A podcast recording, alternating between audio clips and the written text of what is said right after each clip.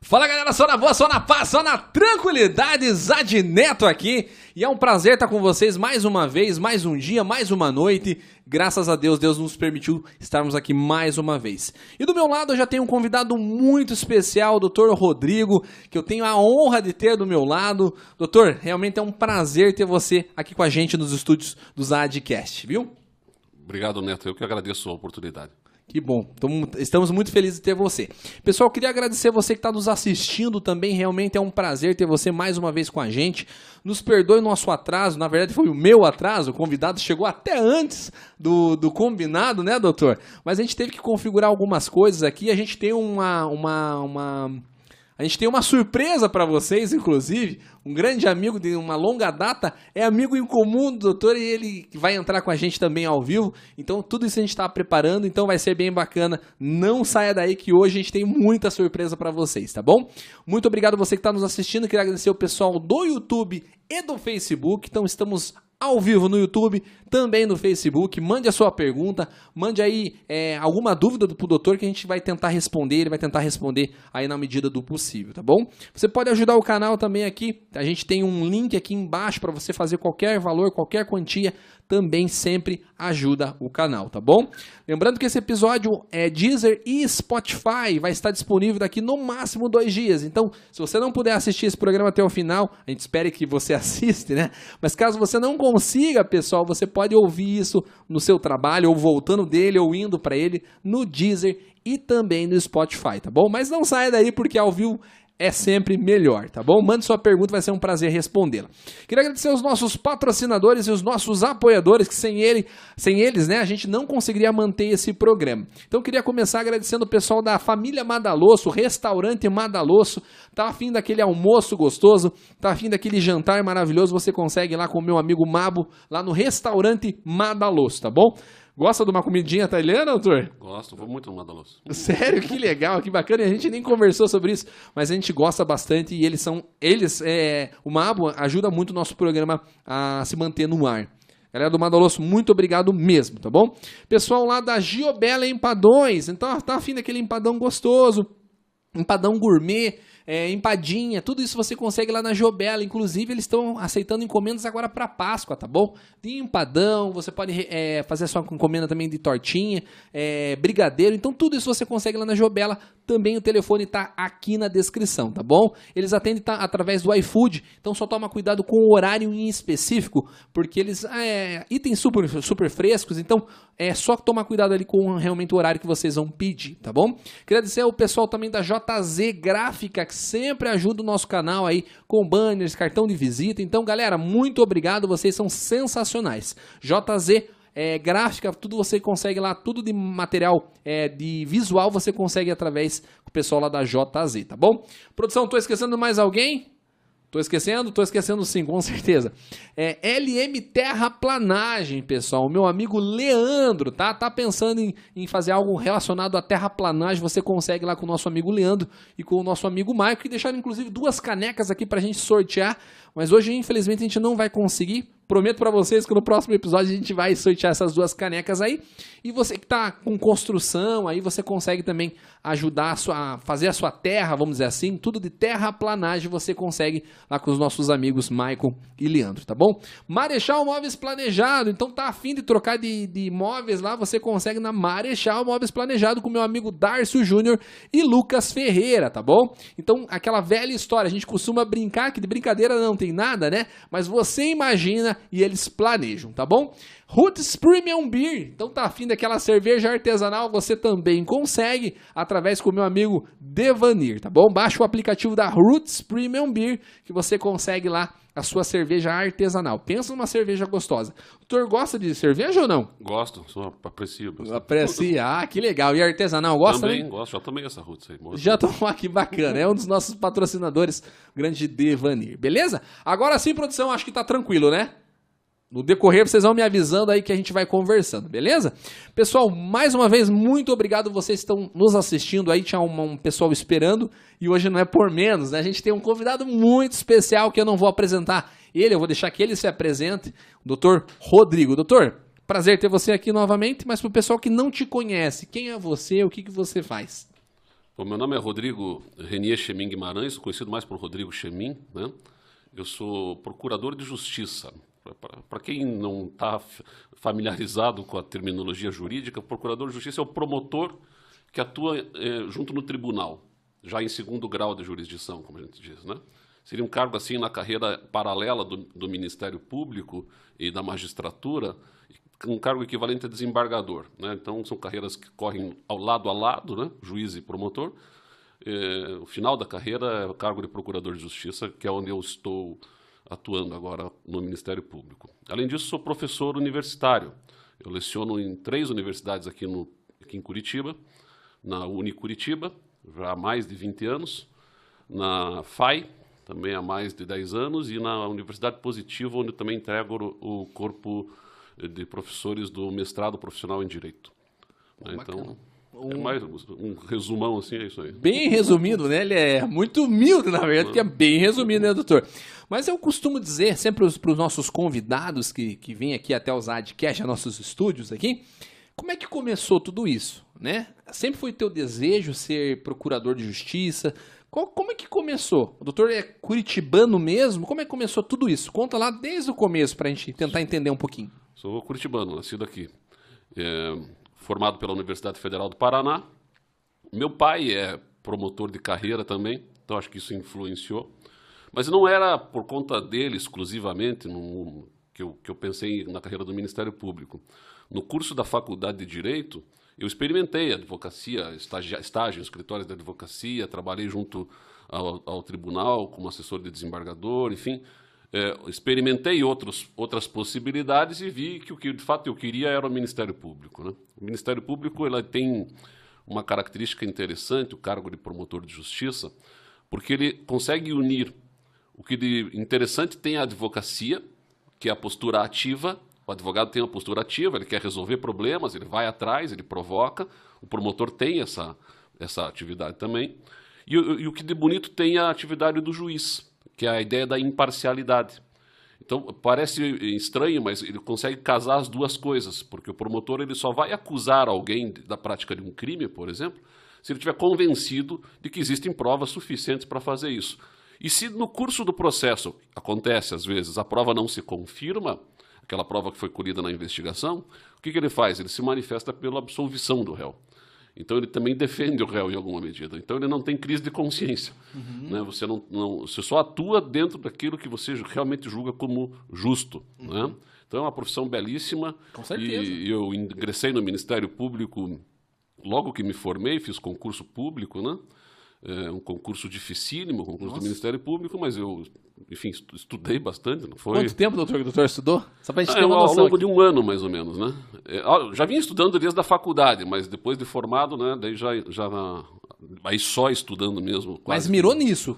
Mirei Se nisso. Se formou, queria isso é, Eu queria mesmo. Ministério Público. Até abri o concurso para juiz na época, falei, não quero nem me inscrever, que vai que eu passo. não queria ser juiz, queria ser promotor, né? Então eu foquei o meu olhar para a carreira do Ministério Público. É, tem uma metodologia de estudo que eu acho que é recomendável para quem tem pretensão de estudar para alguma coisa em termos de concurso público, que é fazer resumo de todas as matérias. Né?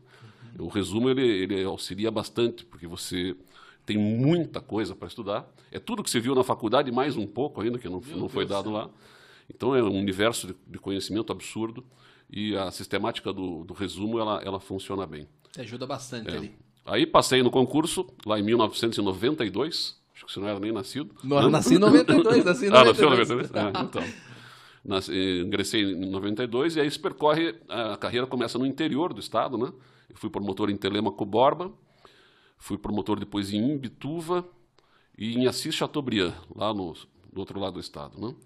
e depois vim removido para Curitiba. Então fiquei uns quase cinco anos no interior e aí para Curitiba, daí atuei em várias promotorias aqui, criminais, de investigação criminal, fiz algumas investigações criminais aí de, de repercussão, aquele caso do Coxa, não sei se você se lembra, claro. da invasão lá, quando Curitiba perdeu para o Fluminense e o povo, enfim, o estádio inteiro uhum. acabou invadindo e cometeram vários crimes ali, né? Eu estou na investigação naquele caso. No caso do Carli Filho, que era ex-deputado estadual, que naquele talvez acidente. Esse, esse seja um, é. um, dos maiores também, né? Que, que é. o doutor é conhecido. Então teve aí um, tive uma atuação investigativa depois muito grande, justamente no campo da, da política, né, investigando deputados, eh, prefeitos, enfim, pessoas que a gente diz que tem prerrogativa de foro no tribunal. Né? Uhum. E atualmente estou num setor que é a Coordenadoria de Recursos Criminais. Eu tomo ciência das decisões do Tribunal do Paraná na área criminal e faço os recursos para Brasília, para o STJ e para o Supremo Tribunal Federal. Então, mais ou menos isso. Pô, que bacana. Doutor, mas antes de, de mais nada, deixa eu tirar uma dúvida. O doutor até é, resumiu um pouquinho. Mas qual que é a diferença, me perdoe pela ignorância, né? Qual é a diferença do, do juiz para o promotor de justiça, vamos dizer assim? Como eu disse, são carreiras paralelas. Paralelas. Né? Mas qual, tipo, qual é a diferença? O, sa o salário é igual, uhum. as carreiras são iguais. Começa como promotor substituto, juiz substituto, atendendo uma sessão judiciária no interior do Estado. Aí vai juiz titular de entrância inicial, que é uma comarca de 20 mil habitantes, promotor titular de entrância inicial, intermediária, intermediária final e desembargador, procurador de justiça. A diferença de atividade é que o juiz não tem é, iniciativa para resolver as, as, coisas. O juiz só, só analisa, só julga aquilo que levarem para ele. Ele é inerte, ele é passivo. Ele precisa que alguém o provoque. Uhum. Bom, quem é que pode provocar o juiz? O advogado e o promotor. Uhum. Promotor dentro do interesse público, né? do interesse eh, supraindividual, muitas vezes. Né? Então, o promotor tem atividades eh, múltiplas, na verdade. Carro-chefe do Ministério Público é atividade da natureza criminal. Ele acompanha as investigações criminais da polícia, né, do delegado de polícia, faz a investigação para o promotor, hum. tomar uma decisão, que é a decisão de acusar alguém. Então, o poder de acusar alguém é dado ao Ministério Público. O juiz não, o juiz não acusa ninguém. O juiz julga o que o promotor levar para ele, no limite do que o promotor levar para ele. O promotor faz o acompanhamento da investigação e às vezes faz investigação própria, até dependendo do caso, e ele delimita o fato que vai ser objeto de discussão no processo. Ele vai dizer lá, ó, vou atribuir este fato a este sujeito aqui, dizendo que ele cometeu esse crime aqui, e o juiz julga naquele limite. Então, claro, o juiz tem o poder de julgar. De julgar. Né? Então há uma separação de funções. O promotor acusa, o juiz julga. Tá? E o advogado defende. Bacana. Né? E que, então, aquela velha história, né? Então a polícia não prende ninguém. Quem prende é o promotor, ou não? Não. A polícia prende, prende em flagrante. né? Mas ela, ela, o, e o promotor também não prende. Quem determina a prisão cautelar é o juiz. Hum. O promotor pode requerer ao juiz, assim como o delegado pode representar ao juiz por uma prisão cautelar preventiva, né? E ao fim do processo, aí quando há a condenação definitiva, aí a sentença condenatória, ela impõe uma prisão pena, né? Aí para cumprir pena. Mas flagrante, qualquer pessoa do povo pode prender em flagrante, né? Com certeza. Não, ficou bem explicado, muito bem. E, e, tem que entender muito de direito penal, principalmente, né? Sim. Qual que é a matéria que o doutor... É que o doutor é, é, dá aula em várias matérias, né? Mas eu acho que o que mais pega aí é de direito penal, como é, é que é? Direito penal e processo penal. Eu sou professor de processo penal. Processo penal. Né, na universidade. E consegue decorar todas as leis? Como é que não, é? Não, não tem como. Não, não, se decora a lei, só, só de tanto usar, né? Você, claro, tem vários artigos que eu sei de cor Caramba. de tanto ler, mas não há, assim, esse propósito, ficar decorando leis. Não faz não tem sentido, né? Você tem que temos, entender ela, na verdade. É, né? a, a, legislação brasileira é um conjunto de, de, regras vastíssimo, é impossível saber tudo. Né? E tem muita margem, doutor? Tem muita margem a nossa Constituição? É, esse é um problema sério né, que nós estamos vendo aí no dia a dia, inclusive das decisões do Supremo Tribunal Federal. E ele decorre de alguns fatores, não sei se você me permite explicar isso, porque isso é um vontade. pouco histórico. Assim, não, né? por favor, fique à vontade aqui, o tempo é teu, na verdade. Existia um movimento na Itália chamado Movimento é, da jurisprudência alternativa, que era um grupo de juízes italianos na década de, no final da década de 60, começo da década de 70, que resolveu fazer uma interpretação das leis italianas de forma diferente que os tribunais vinham fazendo.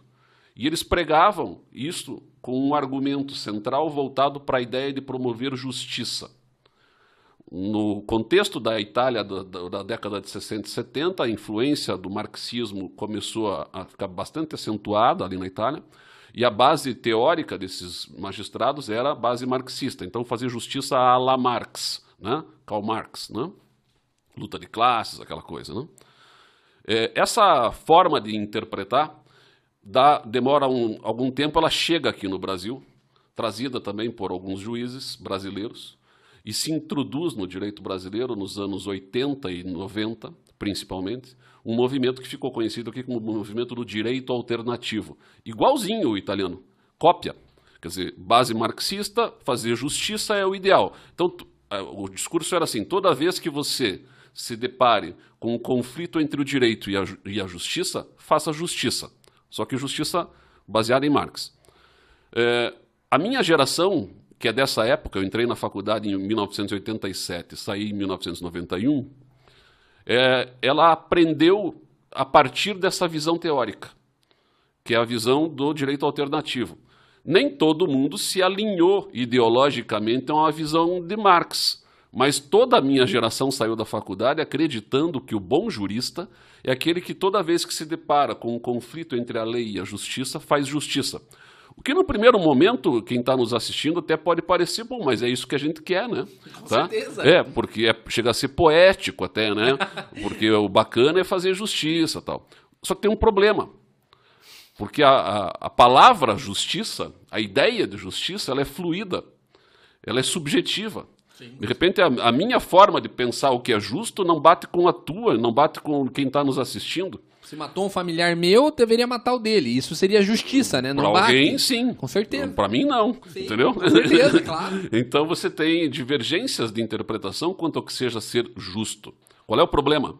A minha geração aprendeu que isto era o certo. E a minha geração hoje, como eu falei no começo da nossa conversa aqui, está no fim da carreira chegou a cargos de desembargador. Tenho professores que são ministros do STJ, o ministro, o ministro Faquim foi meu professor na, na universidade, no, do Supremo Tribunal Federal, enfim. É, nós estamos com a caneta na mão, por assim dizer, hoje decidindo, tá? E decidindo deste jeito. Então, é, é o reflexo daquele discurso que a gente vê hoje, naquilo que se costuma chamar de um ativismo judicial que é a possibilidade do juiz acreditar que ele de fato não está vinculado a nada a não ser a sua forma pessoal de entender o mundo. Muito perigoso, né? Nossa, demais. Muito perigoso. E a gente está vendo aí os problemas que estão provocando, né? Essas decisões recentes do, do, ministro Alexandre de Moraes no Supremo Tribunal Federal, elas são juridicamente altamente questionáveis, né? Ele está tomando decisões sem base legal nenhuma. E pior, os outros ministros estão chancelando. Então, Mas por que, tá... que eles, eh, os, ministro, os ministros não questionam, por exemplo, doutor? Que, por que, que você acha que não é questionado essas situações em si? Por que, que ninguém tem, muitas das vezes, coragem? Não, existem críticas, de, eu, eu mesmo faço críticas doutrinárias, né? É o, é o limite que a gente tem, né? Tá? Eu, críticas outras poderiam vir, eventualmente, do parlamento. O parlamento tem poder para discutir permanência ou não de um ministro da Suprema Corte, mas no campo da, da, área do direito, as críticas que a gente pode fazer são doutrinárias. A doutrina ela tem um papel, de certa forma, até de constranger o, o julgador, né?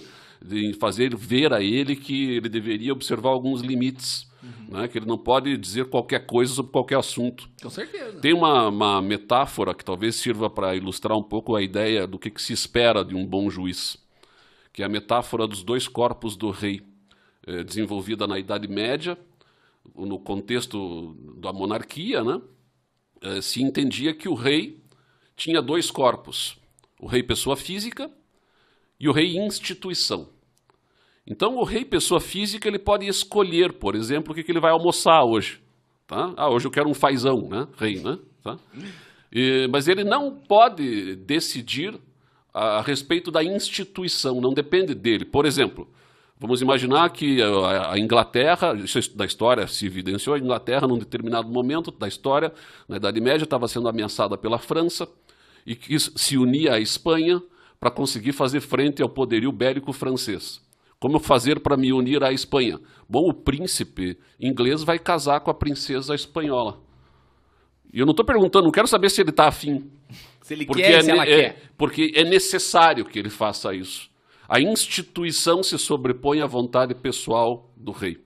Entendeu? Uhum. Guardadas as proporções, é mais ou menos o que se espera de um bom juiz hoje. O juiz pessoa física pode escolher, por exemplo, que sorvete que ele vai tomar no final de semana, se ele vai tomar um sorvete de baunilha ou de chocolate. Ele é livre para escolher isso. Agora, ele não é livre para escolher os processos quando a discussão é de natureza jurídica. Aí ele deve, deve atuar como instituição. Ele deve atuar juridicamente condicionado. Vou te dar um exemplo. Um juiz pode, por exemplo, defender a ideia um, num debate público, como aqui estamos nós, né? Por exemplo, imagine que um juiz viesse aqui e resolvesse defender a ideia de que ele entende que tráfico de drogas não deveria ser crime. Uhum. Ele pode fazer isso? Pode, pode. Caramba, pode? Pode, pode vir aqui e defender. Mas como juiz, não... Não, como, como uma pessoa aqui. Como uma pessoa. Ele vem tá. aqui e diz, ó, oh, eu entendo por conta disso, disso, disso e daquilo que tráfico de drogas não deveria ser crime. Maravilha, sem problema. Uhum. Ele pode escrever um livro a esse respeito? Pode. Cara. Ele pode, no almoço de domingo, com a família, defender essa ideia? Pode. No bar com os amigos, numa sexta-feira, no final de tarde? Pode. Ele é livre para dizer e debater, ele pode participar de uma palestra discutindo esse assunto. Não há nada que impeça.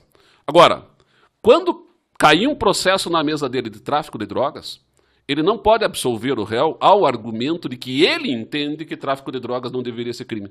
Porque não cabe a ele definir o que, que é e o que, que não é crime. Entendi, claro, Isso cabe ao parlamento. Então ele não pode absolver com esse argumento. Ele está juridicamente condicionado. Ainda que ele não concorde com a ideia do tráfico de drogas ser crime, ele, ele, é obrigado a julgar e condenar se for o caso. Cara, não, ficou bem ilustrado, com é. certeza. Mas acontece muitas das vezes dele, mesmo sabendo que ele não pode, dar uma, uma colherzinha ali de, de chance, ou sei lá, Pode, justamente essa crítica que a gente estava fazendo agora há pouco, né?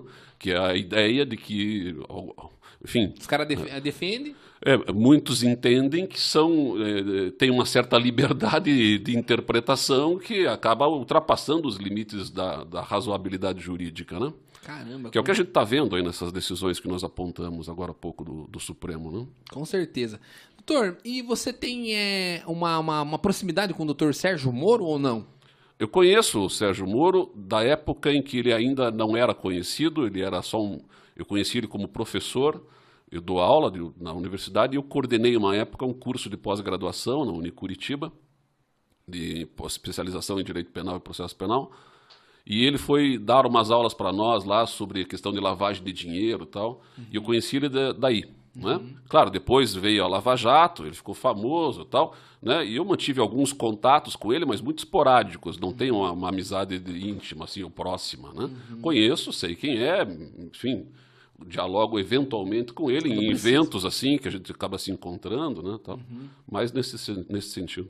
Mas em relação a, a Vamos aproveitar que a gente está falando dele sobre a Lava Jato. O doutor é, publicou recentemente, 2017, 2018, um livro sobre mãos limpas, que eu quero entender um pouquinho, né? E sobre também a Lava Jato. Primeiro de tudo, eu queria saber qual que é o teu posicionamento sobre a Lava Jato. Tivemos um filme recentemente, né? É, certa pessoa, ah, vou falar em aberto aqui, a gente não tem viés político nenhum. Apesar que alguns candidatos que foram convidados virem aqui falaram que a gente era, era do partido do PT. Aqui não tem viés político, pessoal. Não é à toa, né? Que a gente tá falando abertamente. O Lula, ele acabou sendo preso e depois foi solto.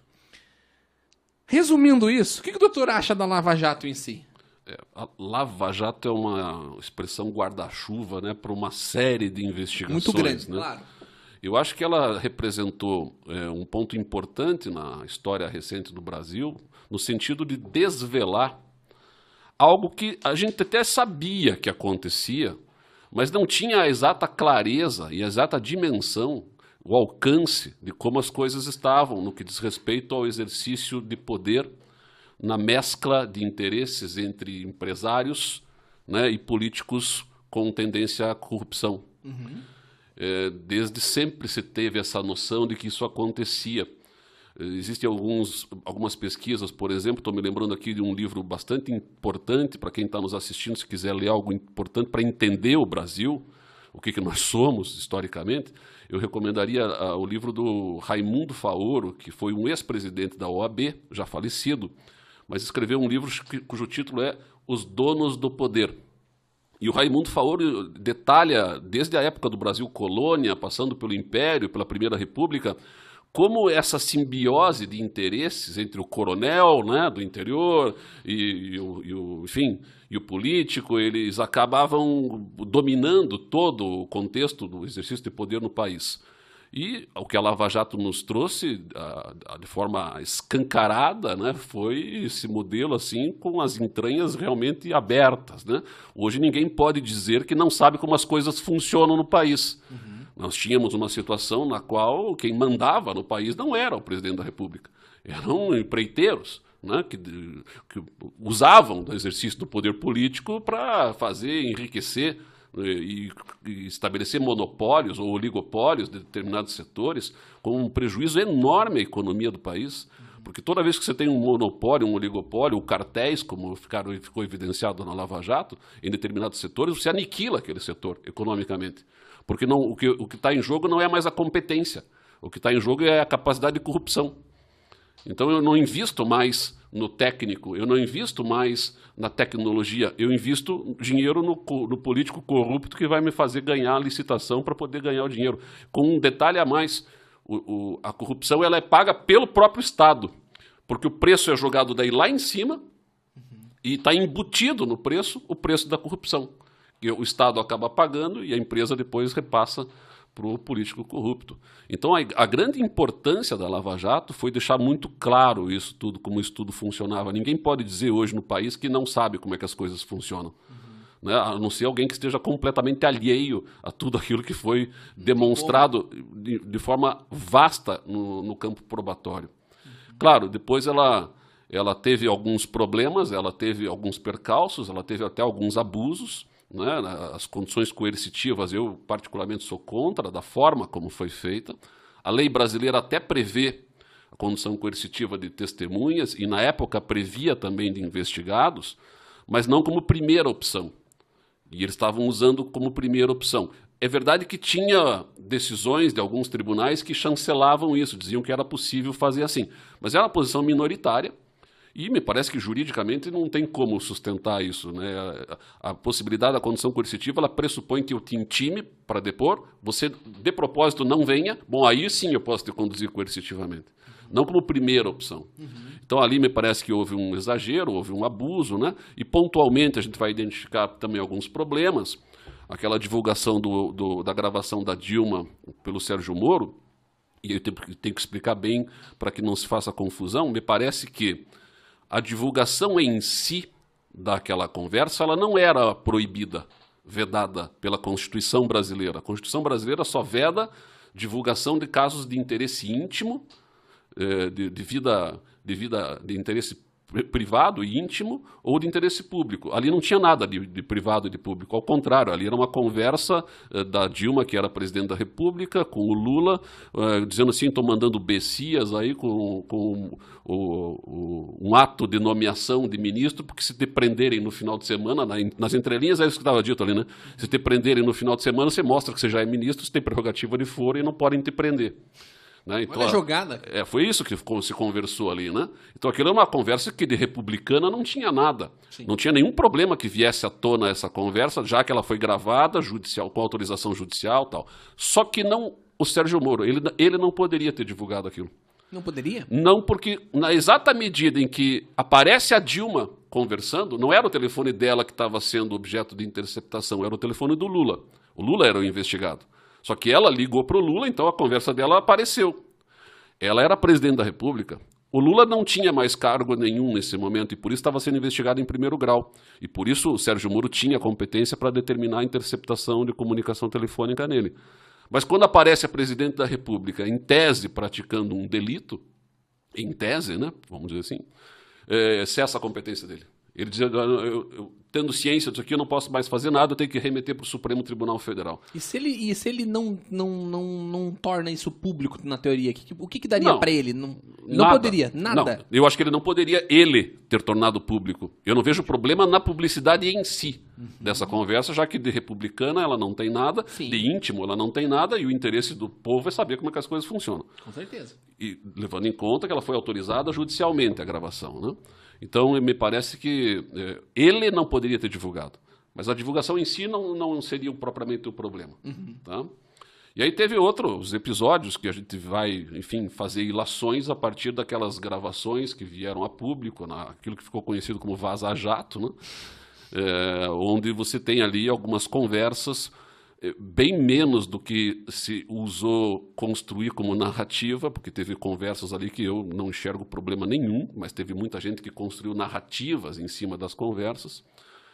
Histórias ali em É, cima. Por, por exemplo, é, uma coisa que falam com frequência, assim, que foi um absurdo, tal, que o Moro teria indicado uma testemunha para o Deltan em- ouvir e tal, e um juiz não pode indicar uma testemunha. Olha, o que, o que me pareceu lendo as gravações que estavam transcritas no papel, né?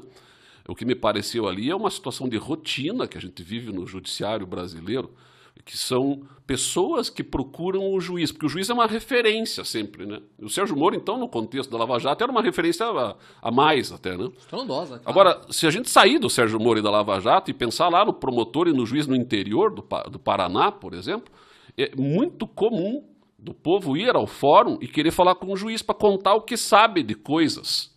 Só que não é com o juiz aquilo. Só que ele não pode não receber a pessoa, ele não sabe nem o que a pessoa vai dizer. Ele recebe no gabinete. A pessoa diz: Olha, eu vim aqui porque eu presenciei um crime assim, assim, assim, assim, assim. Bom, o que, que os juízes fazem? Eu era promotor no interior durante muito tempo e recebi no meu gabinete algumas vezes o juiz chegando na porta com gente para que eu ouvisse. Caramba. Disse, olha, esse sujeito que me procurou lá no meu gabinete me contou essa história, mas como não, não é comigo, é com você, eu te, trouxe ele para você ouvir. O problema é teu agora. É, então é, foi nada mais do que isso aí, uma coisa de rotina, sabe? É, mas daí criaram uma história que ele estava então indicando testemunha, participando da investigação. Isso aí não dá para extrair daquela conversa essa ilação. Só que as narrativas elas foram sendo divulgadas por interesses variados, né, para minar a credibilidade da, da, da atuação da, tanto de um quanto de outro, né? E vai resultar no que, no que resultou, no esvaziamento quase completo aí da, de, de toda aquela potência punitiva que existia no início, né? Então, E me tira uma, o doutor se mostrou, obviamente, muito favorável ao Lava Jato, né? Com certeza, até no sim, livro. não tenha deixa- dúvida, necessária. Com certeza. Não.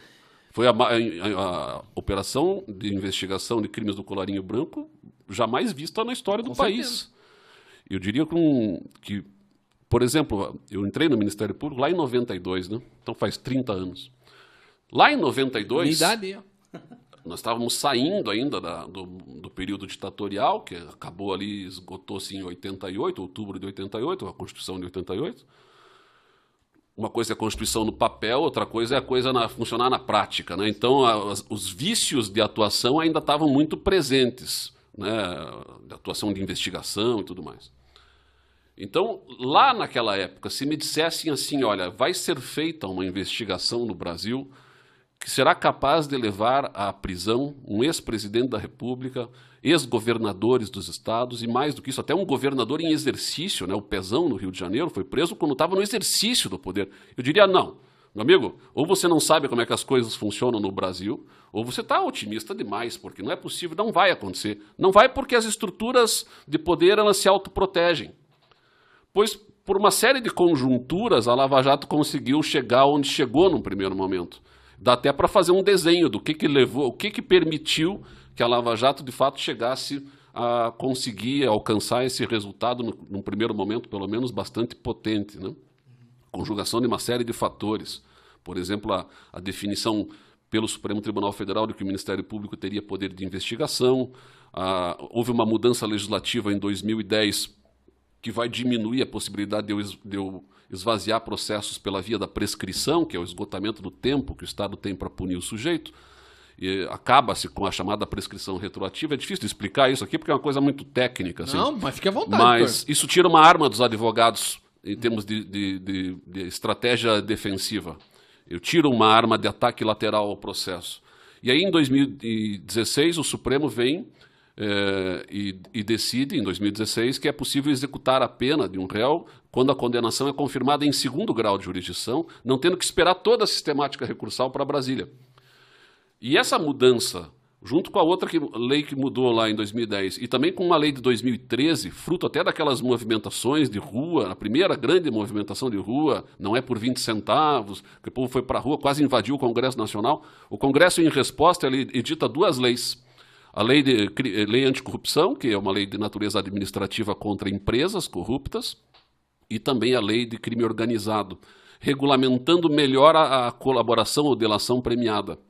Então, a somatória desses fatores cria um caldo uh, próprio para que a Lava Jato tivesse condições de, de avançar. E quem estava preso no início era o Paulo Roberto Costa, ex-diretor da Petrobras, e o Alberto Youssef, o doleiro, né?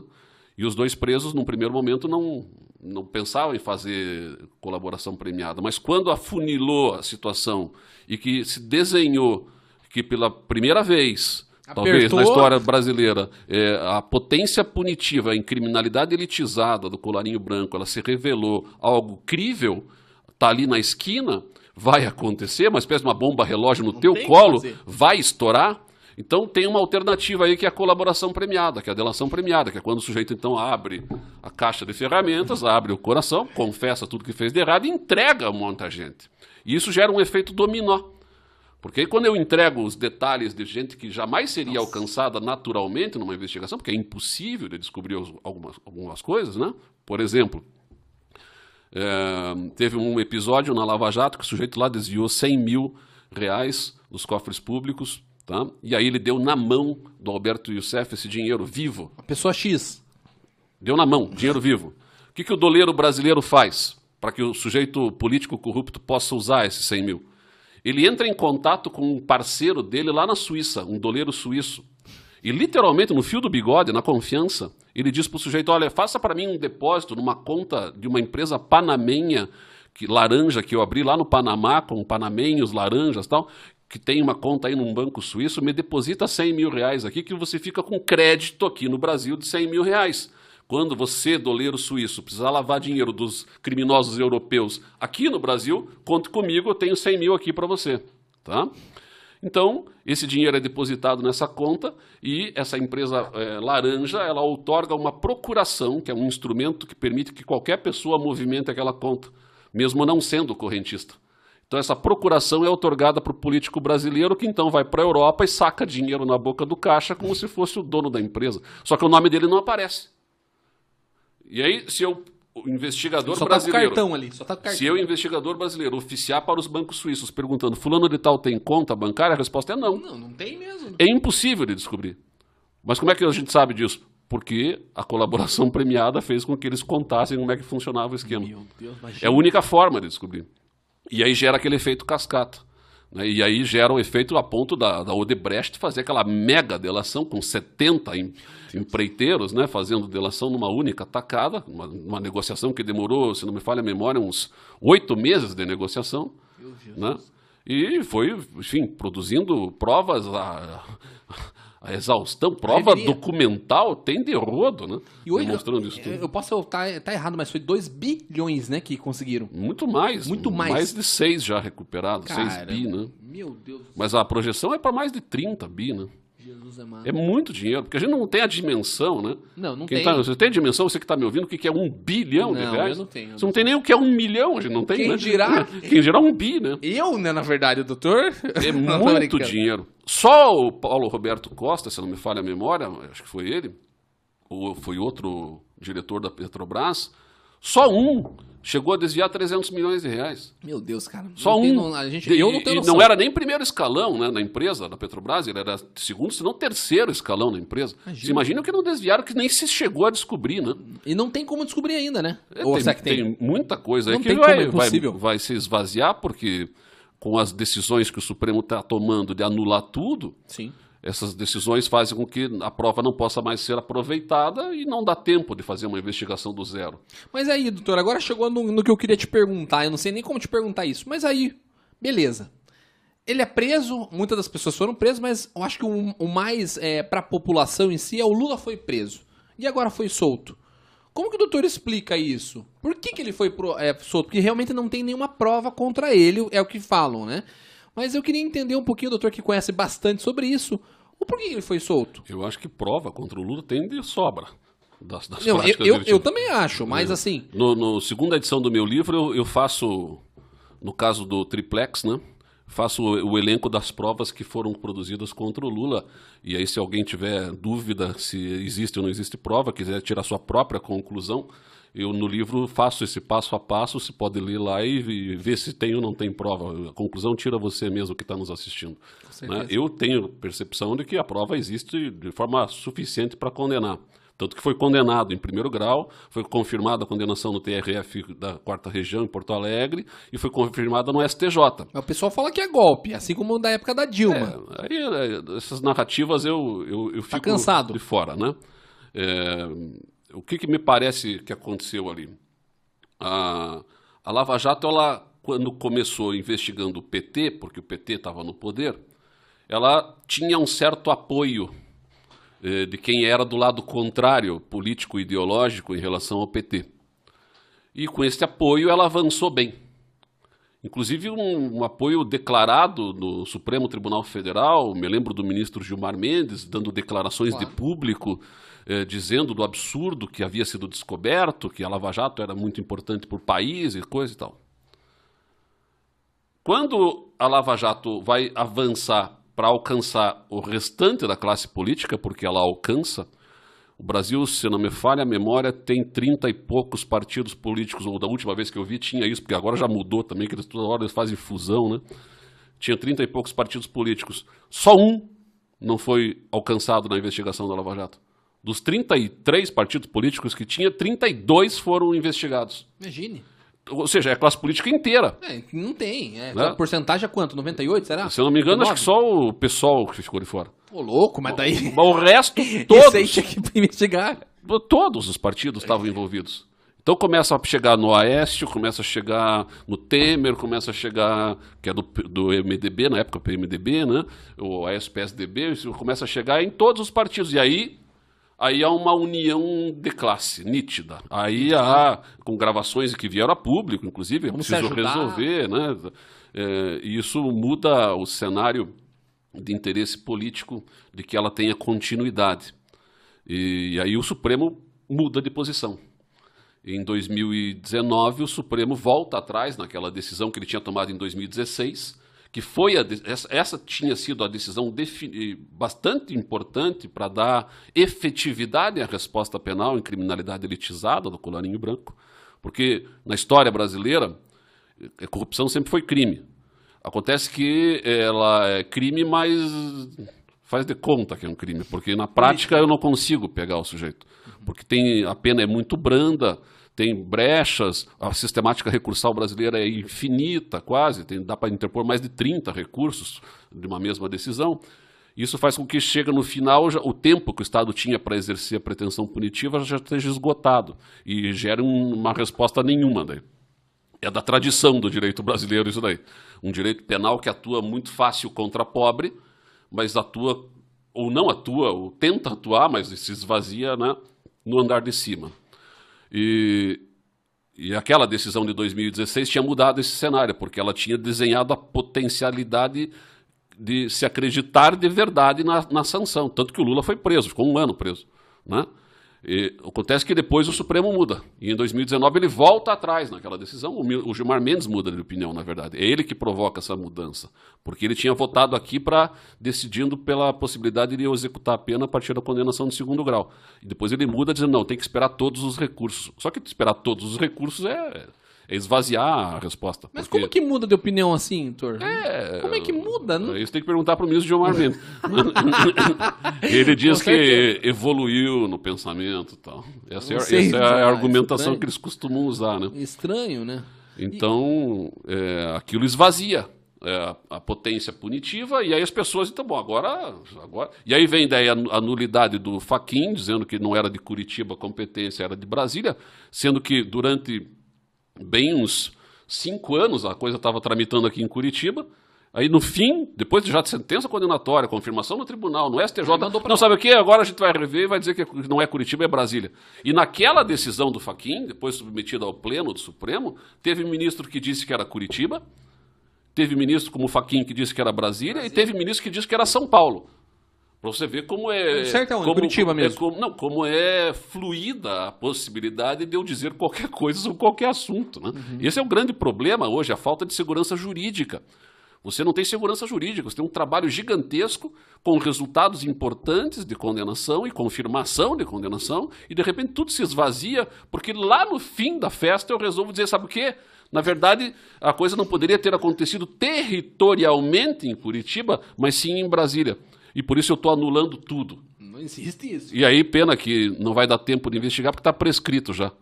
Então é, é, Mas o pessoal é costuma, desanimador. mas o pessoal Não- costuma dizer isso mesmo. Se eu cometi, por exemplo, um crime em São Paulo e moro em Curitiba, aonde que eu vou responder? Nor- normalmente é no local em que o crime se consuma. Pois é. Mas na Lava Jato tem. Eu ia ter que explicar algumas coisas técnicas aqui, vai ficar muito chato, mas na, na Lava Jato você tinha uma discussão de competência, mas o Supremo disse em várias ocasiões que era Curitiba. Ao longo desses cinco que, anos. doutor? Por que, que seria Curitiba? Por quê? Você quer que eu explique juridicamente? Aí eu quero entender, porque eu não consigo entender, porque aqui, o A questionamento investi- é esse. A investigação ela começou em Londrina, com, Londrina. com tráfico de drogas e lavagem de dinheiro. Tá.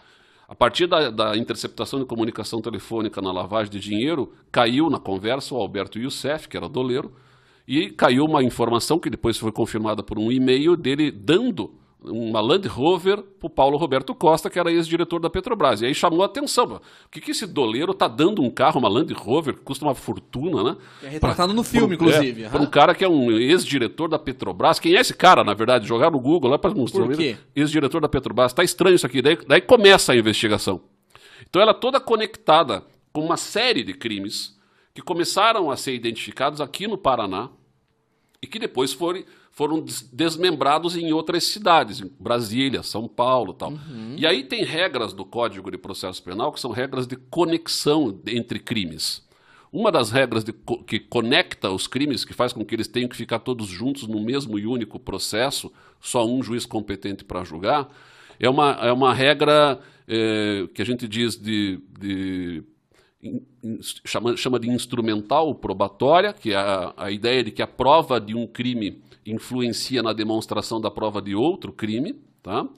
E você tem regras de conexão que fazem com que os crimes também fiquem reunidos por outros critérios, como por exemplo o fato de que eu tenha várias pessoas numa quadrilha ou numa organização criminosa que estão conluiadas entre si ou seja, ajustadas né, subjetivamente para a prática de vários crimes em lugares diferentes e em momentos diferentes. Então, se olhando para cada um dos crimes, dá a impressão que eles não têm relação nenhuma. Mas quando eu identifico que tem uma organização criminosa que está por trás e que pratica e comanda todos esses crimes, o fato dela existir reúne esses crimes todos num mesmo e único processo. O que, que faz com que o processo fique em Curitiba e não em Brasília ou em São Paulo? O critério de atração de foro, que a gente chama, quer dizer, para onde vai, já que é um processo só, mas tem crime em Curitiba, tem crime em Brasília, tem crime em São Paulo, aonde fica? O critério, primeiro, é verificar onde ocorreu o crime que tem a maior pena, territorialmente falando, onde que ele aconteceu. Bom, no caso da Lava Jato, o tráfico de drogas, que está na origem, tem pena máxima de 15 anos, e a lavagem tem pena máxima de 12. Então, como o tráfico de drogas 15 tem pena mais alta, ele atrai. Por que não Londrina, já que aconteceu lá em Londrina? Pois é. Porque a competência da Justiça Federal no Paraná alcança territorialmente o estado inteiro. A vara de Curitiba atende todos os crimes que ocorrem no estado do Paraná. Então, Londrina no estado do Paraná, logo a competência era da vara de Curitiba. A matéria era própria da vara de Curitiba, que era a criminalidade do, eh, contra o sistema financeiro e crimes de, de- de lavagem de dinheiro.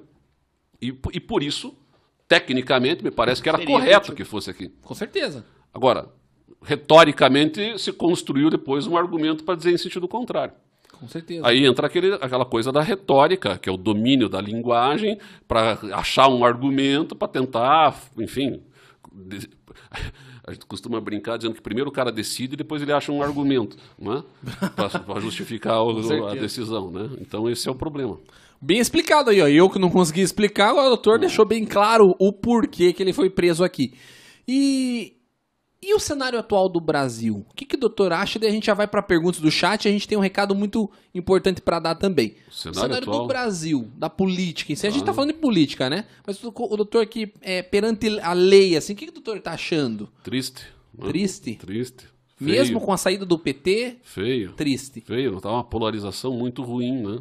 De lado a lado, né? Muito ruim para o país. Enfim, eu não posso dar opiniões políticas partidárias por conta da minha atividade profissional, mas essa polarização é possível dizer que ela não traz coisas boas, né? Aquela velha história, tava ruim, mas pode piorar.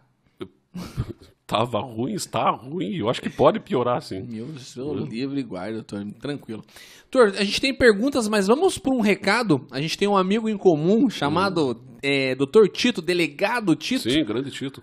Gente finíssima aí, tem uma admiração enorme pelo doutor. E parece que você, vocês acham que você deu aula para ele, uma coisa assim, né? É possível, mas faz um, foi noutra vida isso, né? Vamos lá, o doutor Tito, a produção tem preparado pra gente aí. Vamos lá, a gente tá em link com ele. Vamos dar uma olhada lá, Tito. Muito boa noite. Estamos ao vivo agora no programa Zadcast do meu amigo Neto. É um prazer estar aqui com você, Neto. Mas eu vou te pedir desculpas, Neto, porque meu prazer maior, sem dúvida, é reencontrar alguém que eu tenho uma profunda admiração, que é o Dr. Rodrigo Chemin. Na realidade, o nome dele é Rodrigo Renier Chemin Guimarães. E o currículo dele é tão extenso, Neto, é, que se eu fosse falar tudo que ele já produziu em termos é, jurídicos, eu ficaria muito tempo, mas eu vou resumir de uma forma muito simplista. Especialista em ciências penais, mestre em direito pela UFPR, doutor pela UFPR, professor é, da, da Universidade Positivo, professor de mestrado também da Positivo, professor da Unicuritiba, professor de mestrado da Unicuritiba, professor da Escola de Magistratura do Paraná, professor da Escola do Ministério Público do Paraná e procurador de Justiça, que é o Ministério Público em segundo grau. A minha relação é, com o Dr. Rodrigo é muito grande. Por quê? Porque nós estudamos juntos na mesma universidade, Universidade Federal do Paraná. Naquela época eu fui para o interior, fui advogado no interior, é, é, fui empresário do ramo plástico, fui professor de direito penal. Doutor Rodrigo, é, logo cedo, adentrou as portas do Ministério Público pela sua competência e dedicação. É, e o doutor Rodrigo já fez especialização, mestrado, doutorado. E eu retornei a Curitiba em momento posterior como aluno do doutor Rodrigo. Eu fui aluno de especialização em direito criminal. Em momento posterior, Neto, o doutor Rodrigo é, me auxiliou no meu mestrado. Com o mestrado da Unicuritiba, me indicou o doutor Luiz Câmara como. É, meu professor orientador e me deu muitas dicas a esse respeito. E aí acabei fazendo mestrado na Unicuritiba e no momento posterior fiz o, fiz o concurso para delegado de polícia no estado de Minas Gerais, fui para Minas Gerais, né? e agora eu retornei em 2014 no concurso, no, no último concurso especificamente, último concurso que foram chamados, aprovados, que é o de 2014, quando fui aprovado em primeiro lugar é, no concurso para delegado. Então é um prazer estar aqui com vocês. Vai ser um bate-papo muito interessante, até porque o assunto diz respeito à nossa realidade política e jurídica do país. É, o Dr. Rodrigo é, tem uma obra publicada que é o livro Mãos Limpas e Lava Jato: A Corrupção se olha no espelho. É, segundo Dr. Sérgio Moro, em palestra ministrada, é a, é a obra que melhor traz um estudo sobre a questão da corrupção e o vínculo da operação Mãos Limpas com a operação Lava Jato. Então nós estamos conversando hoje, pessoal, você que está nos assistindo, com a pessoa que tem maior expertise nessa necessária comparação entre essa, entre essa grande operação que ocorreu na Itália e a operação Lava Jato que ocorreu no Brasil. Minha primeira pergunta, é, doutor Rodrigo, é a seguinte. É, a Operação Lava Jato, sem dúvida alguma, é, foi a maior operação que já ocorreu no Brasil em todos os sentidos. Nós nunca tivemos um grupo de investigados, seja por tráfico de drogas, seja, por homicídio, seja por organização criminosa, não importa, que tenha tido uma persecução penal com tantas cautelares pessoais, com tantas cautelares reais com tanta efetividade. Os números da Lava Jato são assustadores.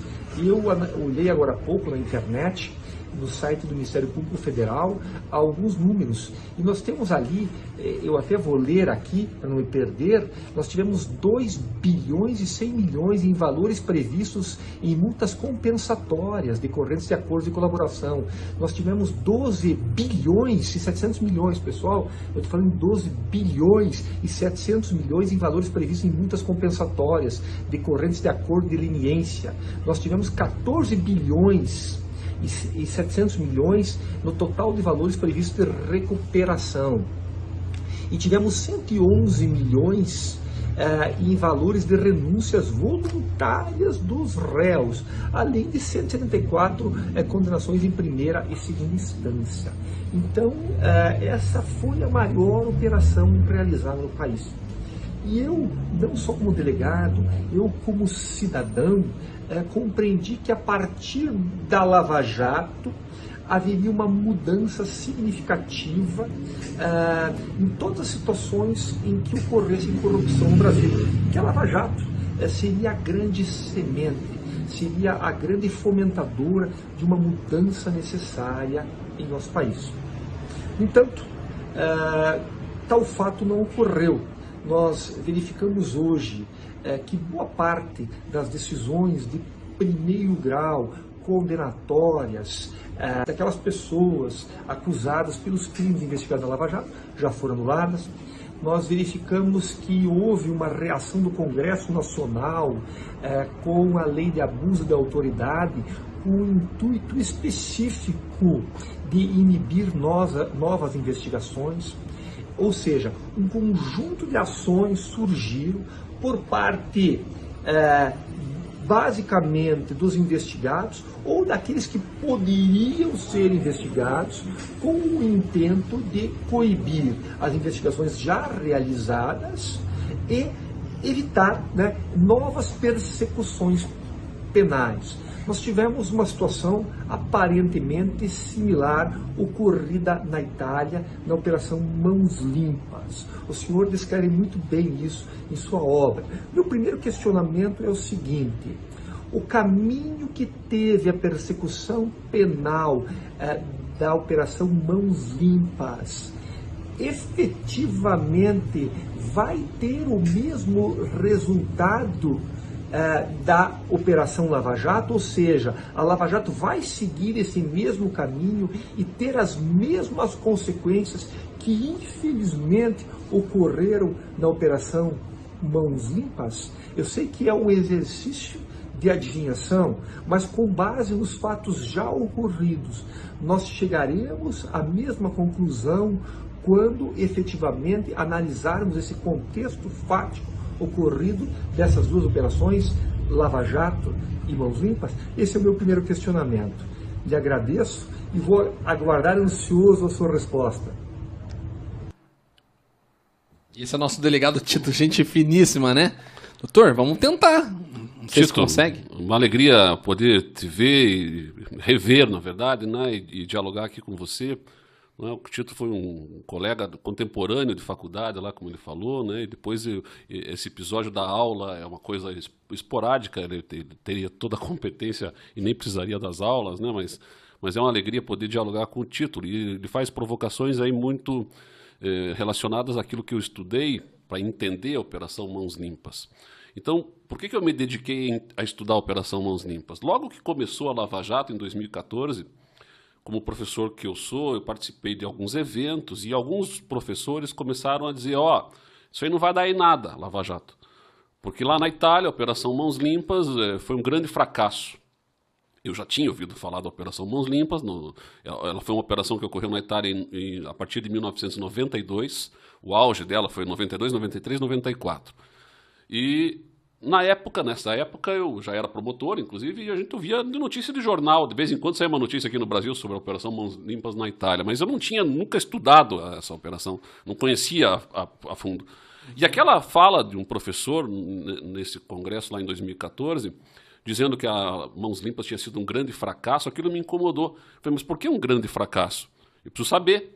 Porque, inclusive, se ela foi um grande fracasso, talvez ela nos dê algumas lições que a gente possa aprender e fazer com que isso não se repita aqui no não Brasil. Cometer, né? Então eu comecei a estudar sobre a Operação Mãos Limpas. Eu falo italiano bem, morei na Itália uma época, tenho facilidade com a língua, comecei a comprar livros que discutiam, comecei a ver documentos originais, inclusive da época, e fui atrás disso tudo e comecei a pesquisar. E aí comecei a me surpreender com a absoluta similitude do que aconteceu na Itália nos anos 90 com aquilo que estávamos vivendo aqui no Brasil a partir de 2014.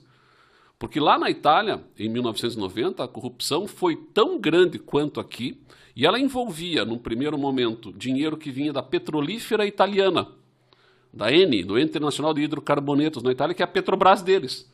Então eles estavam desviando dinheiro da Petrobras italiana, vamos chamar assim, se é que dá para dizer isso, né? para os políticos fazerem caixa dois em campanha e enriquecerem pessoalmente. Outra parte do dinheiro vinha de grandes empreiteiras que superfaturavam obras com licitações fraudulentas. Parecendo alguém que eu conheço aí? Inclusive na Copa do Mundo de 1990, que foi na Itália. Nós tivemos a Copa do Mundo aqui no Brasil, em 2014. Os estádios brasileiros, boa parte deles foram superfaturados por, por esta empreiteira, que era a Odebrecht, inclusive, e outra, OAS, enfim, é, gerando propina para a classe política brasileira. Foi a mesma coisa que aconteceu na Itália em 1990 as empreiteiras italianas corrompidas construindo estádios. O estádio de San Siro, em Milão, por exemplo, eles reformaram o estádio de San Siro e, e gastaram um, um valor que era o triplo do que o estádio São Berna, Berna, eh, Bernabéu lá em, em, em, Barcelona né, eh, gastou para construir um estádio privado. Eles construíram um estádio eh, na cidade de Turim, na Itália, em Turino, onde joga a Juventus, se não me falha a memória. e esse estádio foi aproveitado em cinco, seis jogos e depois disso ele ficou ocioso por um bom tempo. Gastaram uma fortuna, era um estádio para 60 mil pessoas. Hoje esse estádio já foi demolido e já construíram outro no lugar. Então era gastavam dinheiro assim a rodo em obras superfaturadas, é muito parecido com o que aconteceu aqui. A origem do dinheiro era a mesma que aconteceu aqui na Lava Jato, o destino do dinheiro era o mesmo para os políticos indistintamente, não era só de um determinado partido é, fazerem caixa dois para a campanha e também enriquecerem pessoalmente. E, e, a forma de investigar foi igual, lá eles também usaram de delação premiada, ela também gerou o efeito cascata, o efeito dominó que nós tivemos aqui. Então a investigação também foi a mesma. A investigação também começou num caso menor, como aqui era o caso da Land Rover para o Paulo Roberto Costa. Né?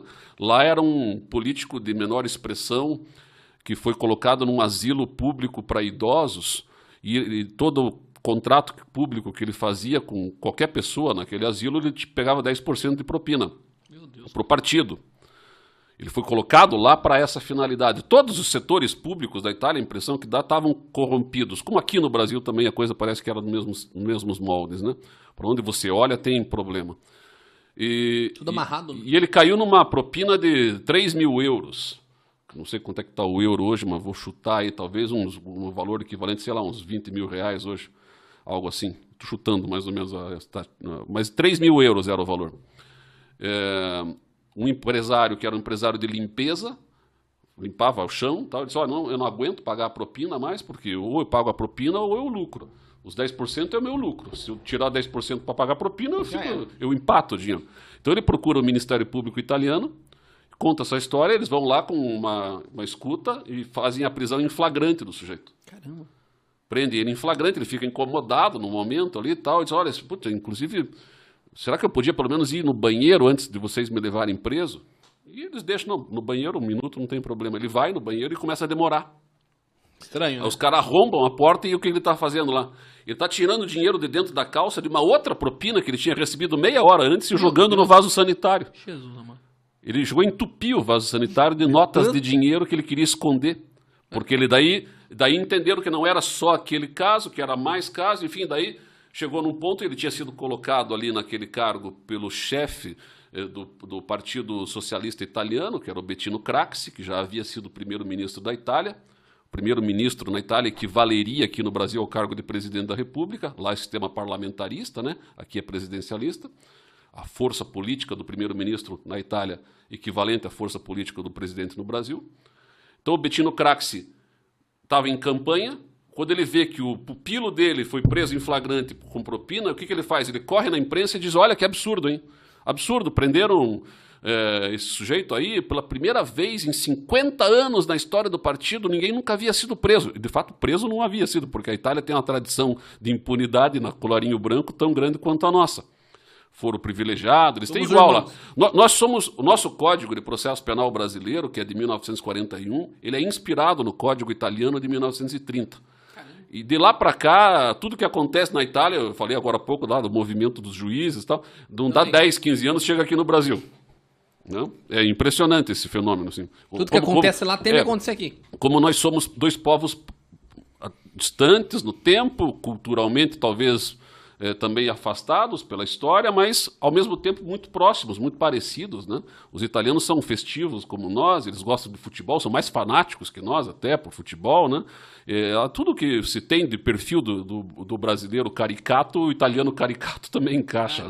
Né? E também esse clientelismo, essa classe política corrupta, essa forma de lidar com o dinheiro público como se fosse dinheiro privado. Né? Isso também é bastante palpável na Itália. Eu diria que a Itália guarda mais semelhanças com o Brasil do que com os demais países europeus que estão ao redor dela, que tem lá as suas tradições de, de maior rigor né, na, na investigação de tipo, desse tipo de crime. Então é tudo muito parecido.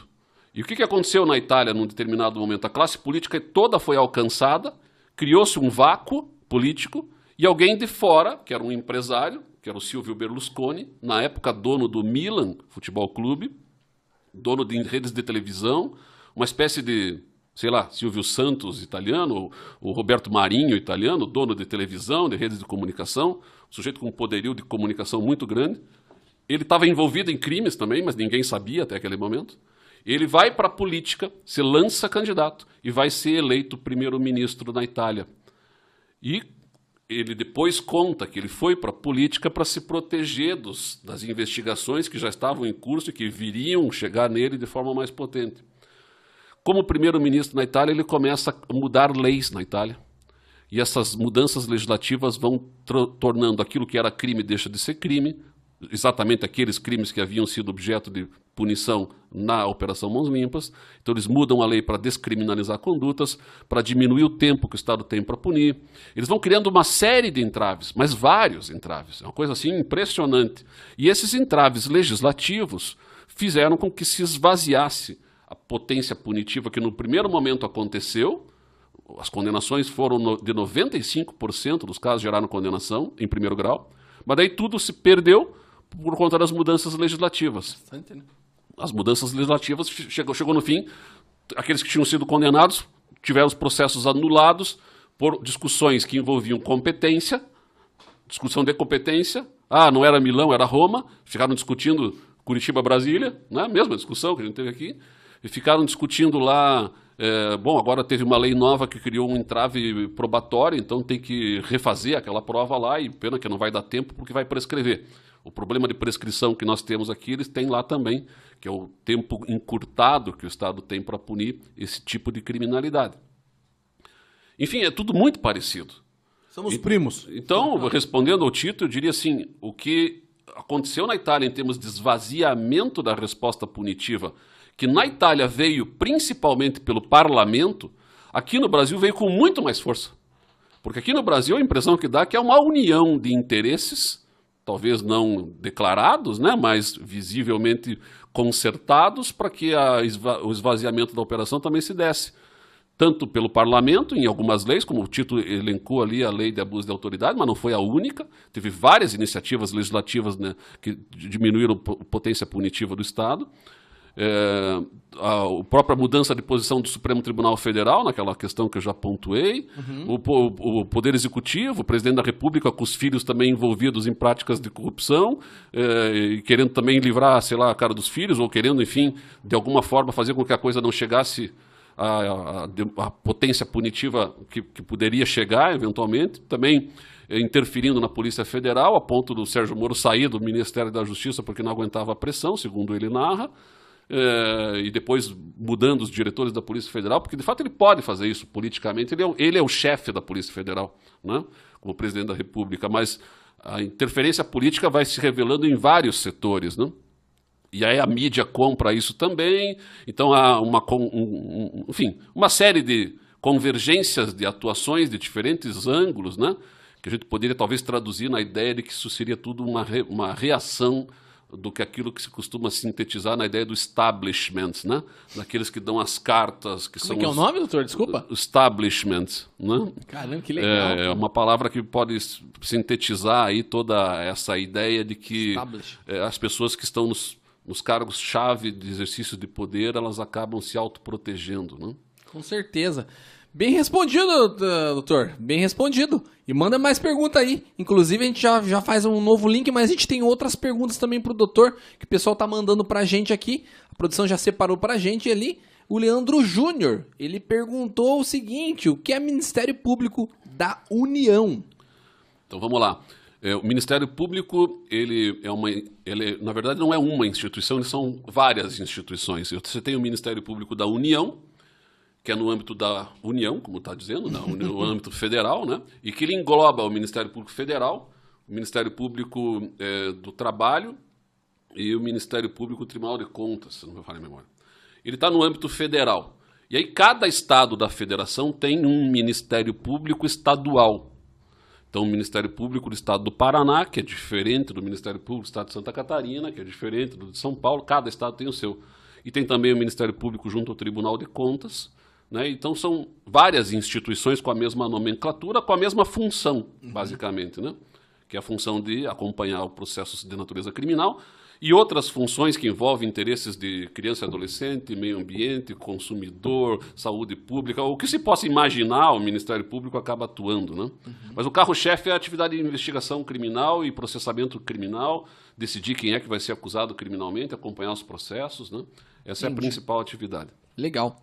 Carlos Barbosa, o que levou a optar pelo direito e tomar tornar-se tornar-se promotor de justiça, mas segura um pouquinho a resposta porque eu queria daqui a pouquinho também falar com o pessoal que está em casa nos assistindo. A gente já vai dar os boas noites, já vai agradecer vocês aqui. Vão mandando suas perguntas também e vão mandando seus boas noites que a gente já vai ler juntamente com o pessoal da produção aqui. Então, o que levou a optar pelo direito e tornar-se promotor de justiça? Quem pergunta é, é o Carlos Barbosa. Essa pergunta é interessante porque eu quando você é jovem, você ainda não tem muitas certezas da vida, né? Eu não tinha também, né? Então, com 16, 17 anos ali, você tem que tomar uma decisão que vestibular vai fazer, se é que vai fazer e tal.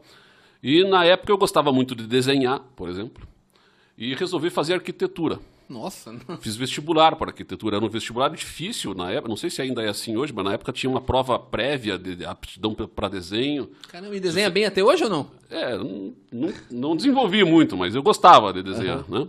Então eu achei que poderia ser um, um, um, curso interessante. E ao mesmo tempo eu tinha o direito já como uma opção também, porque a minha família é toda de juristas, meu pai é do carreira do Ministério Público, é promotor de carreira, minha mãe era advogada, era procuradora do Estado, meu tio era advogado, né? muita gente na família né, dentro dessa, dessa área. O sangue, então, o sangue. Então o que, que eu fiz? Eu, na época a arquitetura só foi oferecida pela Federal. Não tinha nenhuma faculdade outra no Paraná aqui que oferecesse o curso de arquitetura.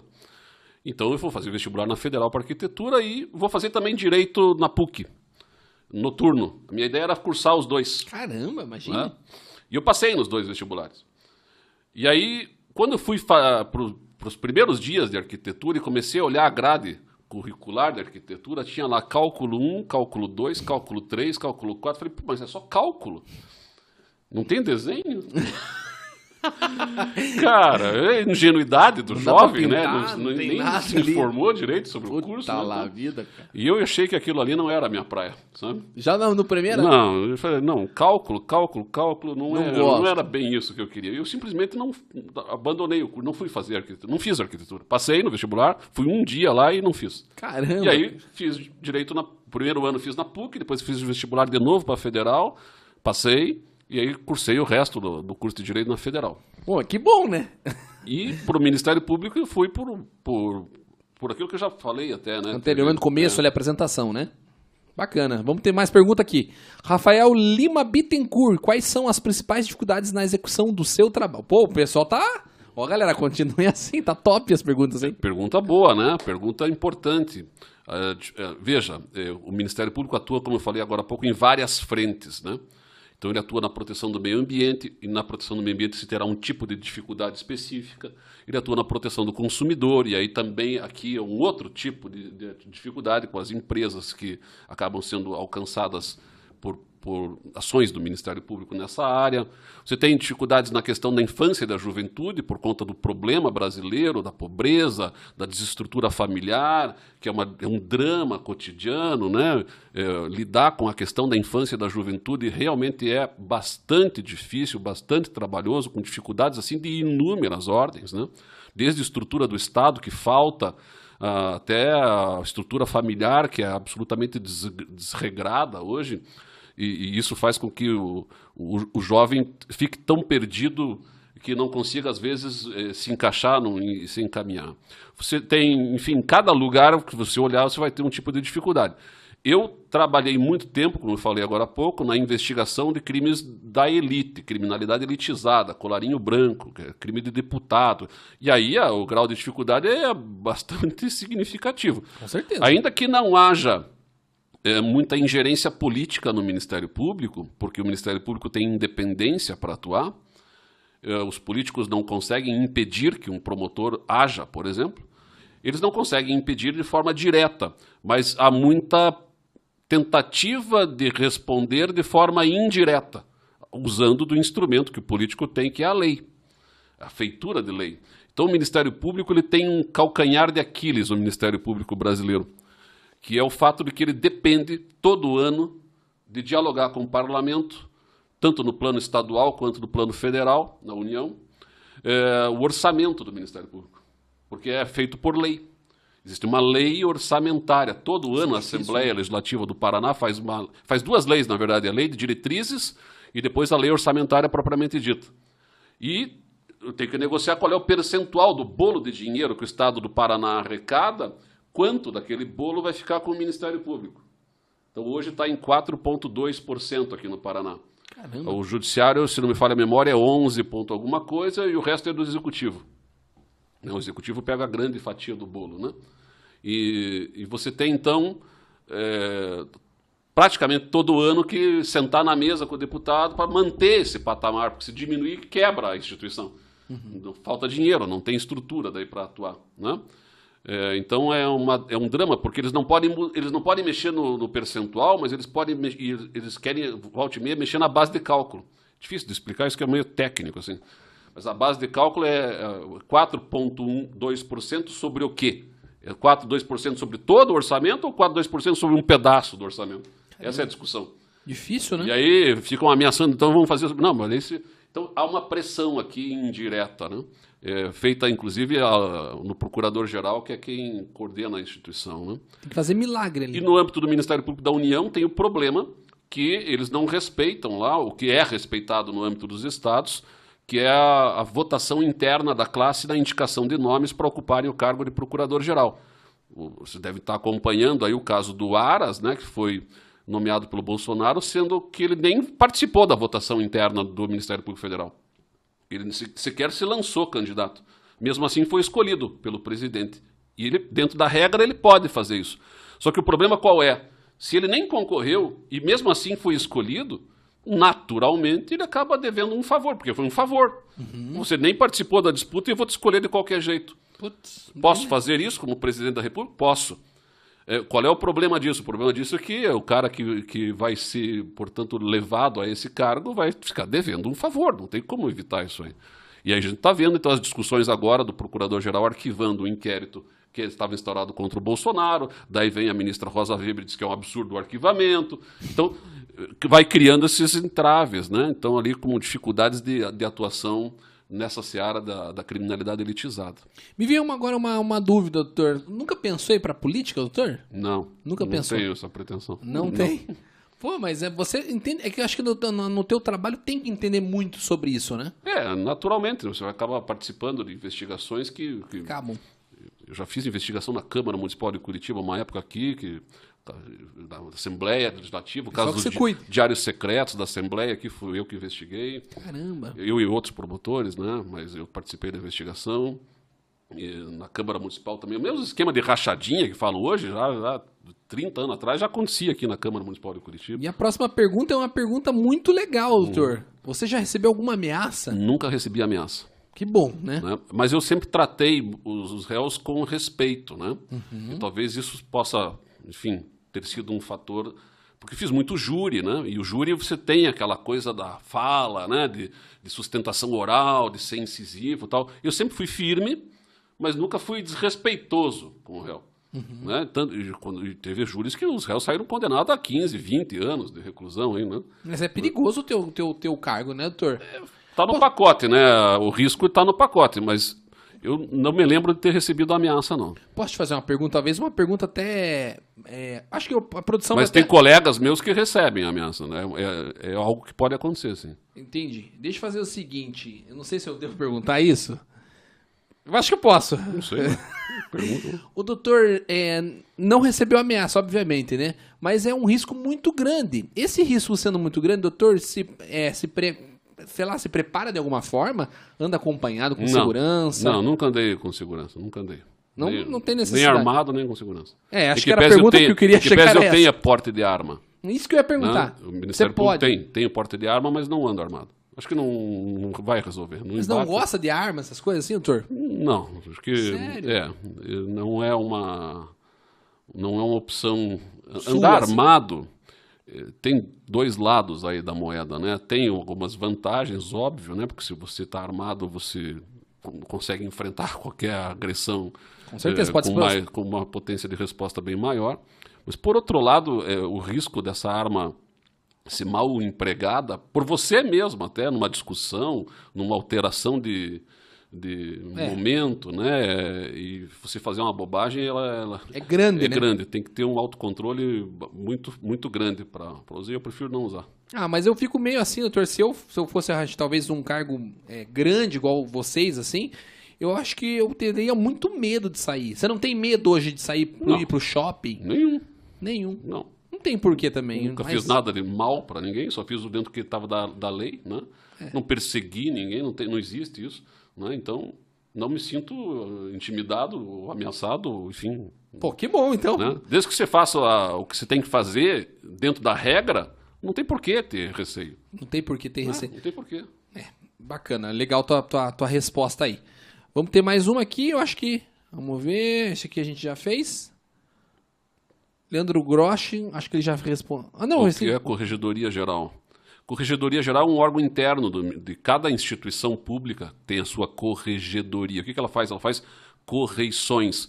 São visitas de rotina, num primeiro momento, é, para verificar o trabalho dos promotores, no caso do, da Corregedoria do Ministério Público. Tem a Corregedoria da Justiça, que faz a mesma coisa com os juízes, tem a Corregedoria da Defensoria Pública, que faz a mesma coisa com os defensores fiscalização de rotina. Então, pelo menos uma vez a cada três anos, a corregedoria vai lá no meu local de trabalho e vai levantar tudo, o que eu estou fazendo, o que eu não estou fazendo, vai verificar a qualidade do meu trabalho, vai dizer oh, se está certo, não está certo, se está errado, por quê, tem que mudar, enfim, ela orienta.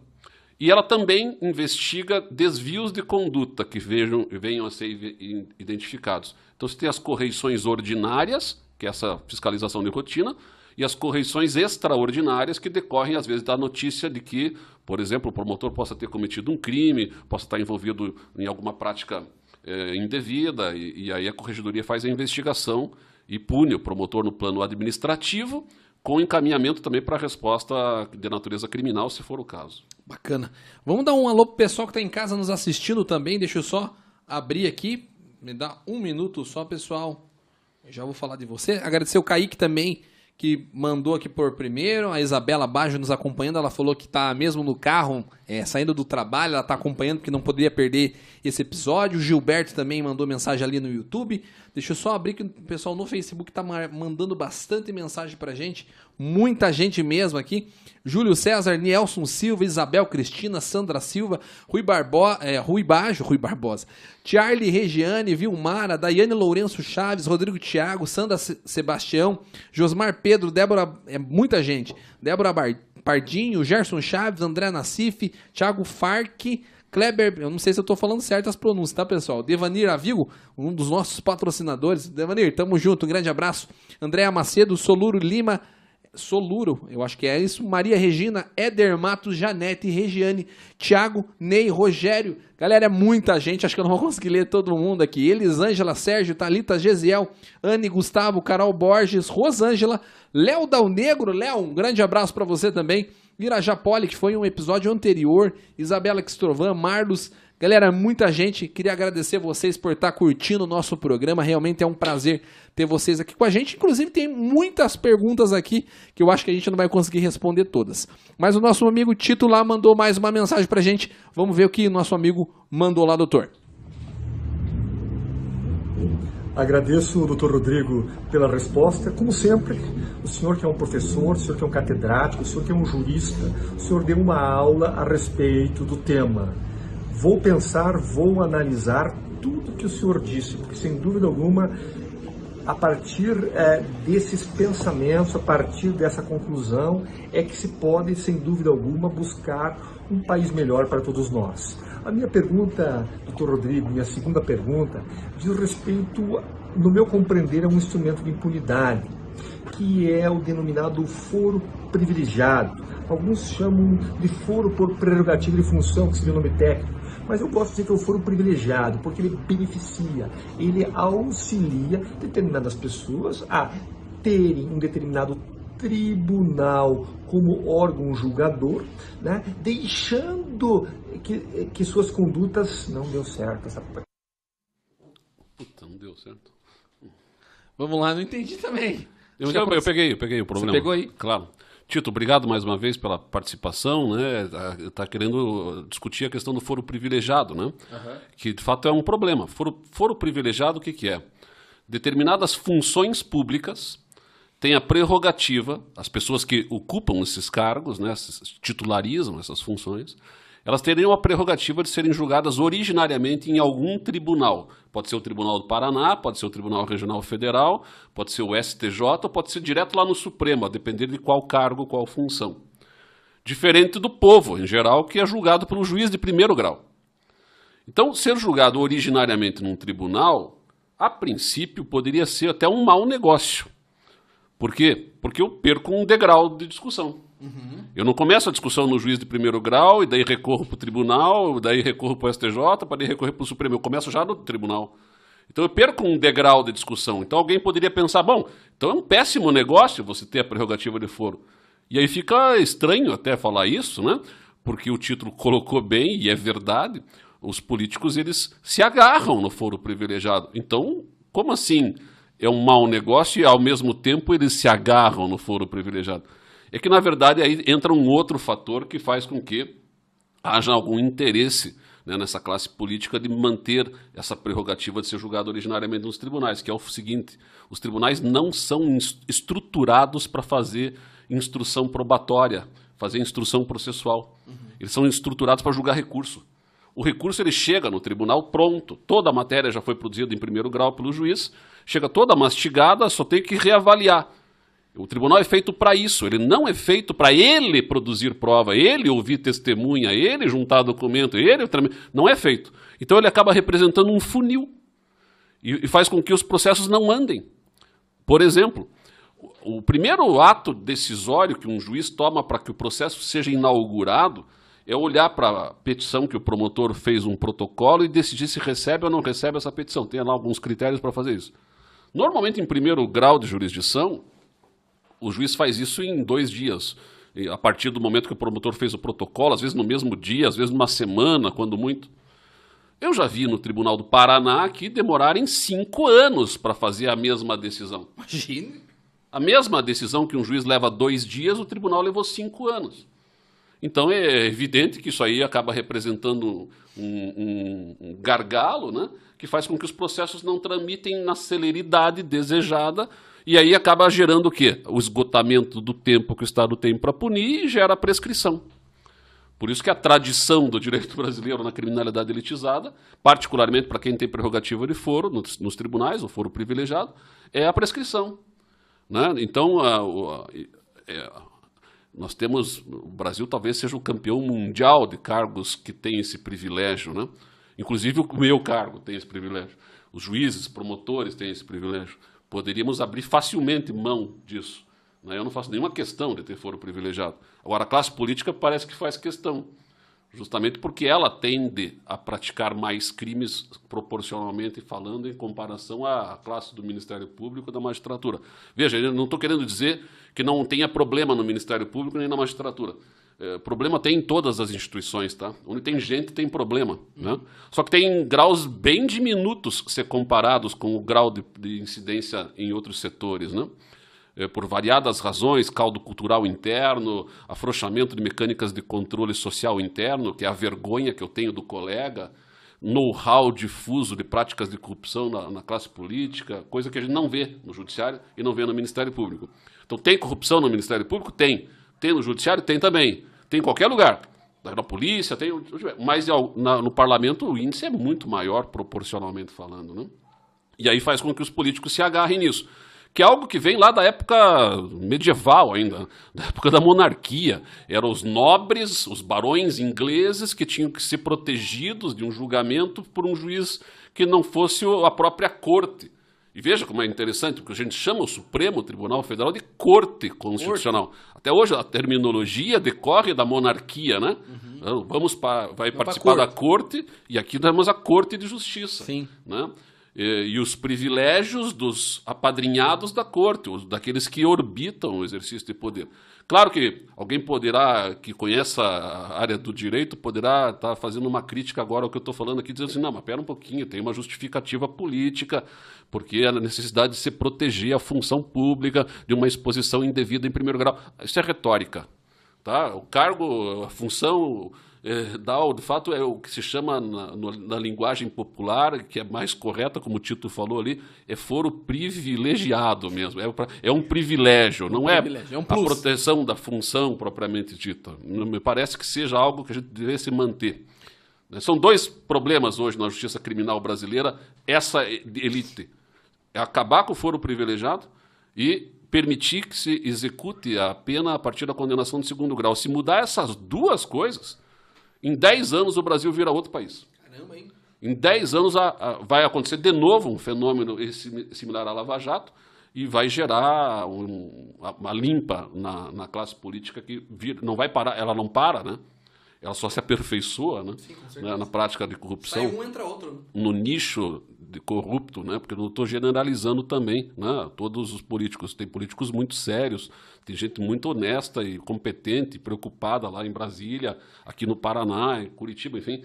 A gente não quer generalizar, mas que há um nicho de parlamentares que visivelmente está lá mais, muito mais para saber quanto é que vai levar na história. Com certeza. O, o, que a Lava Jato revelou deixou muito claro que é assim que, que as coisas se dão. Com certeza. Doutor, você já teve que se fazer promotor, por exemplo, está em alguma situação, sei lá, o doutor presenciou uma situação que não estava certa, uma blitz, sei lá, ou até mesmo no mercado, não, não, sei, nunca. A gente atua dentro de alguns limites, né? Você não é um xerife da cidade. Tá? não, o, o delegado é, xerifão. Não é um xerife que sai resolvendo tudo, né? Você atua dentro da tua esfera de atribuição. Então, quando você começa na carreira, lá no comecinho da carreira, você é uma espécie de clínico geral tudo o que acontece de errado na comarca, que a gente chama, que é um município normalmente de 20 mil habitantes, 30 mil habitantes, é com você. Então ali, de fato, você acaba tendo uma interferência maior nas uhum. coisas que acontecem por ali. E quando você vai avançando na carreira, você vai especializando na matéria. Então você vai para uma comarca um pouco maior, de 100 mil habitantes, por exemplo, né? tipo, sei lá, Prudentópolis ou, ou Guarapuava, né? vai uma comarca um pouco maior, ali já tem mais de um promotor, não tem um só. E aí começa a dividir a matéria. Então, um promotor pega a matéria criminal, outro pega a matéria envolvendo infância e juventude, outro pega a matéria do meio ambiente, e vai, vai especializando. E quando chega em Curitiba, daí especializa mais ainda. Uhum. Aí é bem específico, assim. Então, a tua, o exercício do teu poder ele é limitado por uma série de critérios. Você não pode sair por aí querendo dar carteirada em tudo e resolver tudo, né? Não, é, não funciona assim, né? Entendeu? Caramba. Mas na, na, na, na, prática, às vezes, isso, não estou dizendo o caso, o teu caso, né? Mas às vezes, quando a pessoa descobre que é promotor, já, já muda o contexto, né? Sim, você. É um policial, vamos dizer um policial, não que seja uma classe menor em si, mas é quando se fala promotor de justiça, a coisa muda. A coisa muda, é, né? Você tem é, é, uma respeitabilidade que o cargo te dá, né? Certeza, pô. É, natural. Agora, não basta, né? Você também tem que ter um comportamento respeitável. Ah, com certeza, né? com certeza. Ah, é, porque senão você, principalmente nas comarcas menores, onde todo, todo mundo te conhece, né? Você é uma referência. Uhum. O povo procura muito o Ministério Público no interior.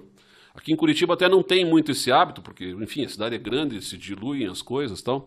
Mas no interior, é, eu- a gente recebe povo direto, assim, na promotoria. Eles procuram mesmo o Ministério Público, fazem fila para resolver os problemas mais nada a ver que você possa imaginar. Mais assim. absurdos. Dá para escrever um livro só de história que eu, que eu tenho, assim, de, de gente que procura lá O que, que pra- foi o, absurdo, o maior absurdo que você já Ah, ouviu? Teve de tudo. Teve, Mas o pior, assim, tipo, que você teve não. coisas, assim, talvez até engraçadas lá. Caramba, pra Porque, alguns. para mim, né?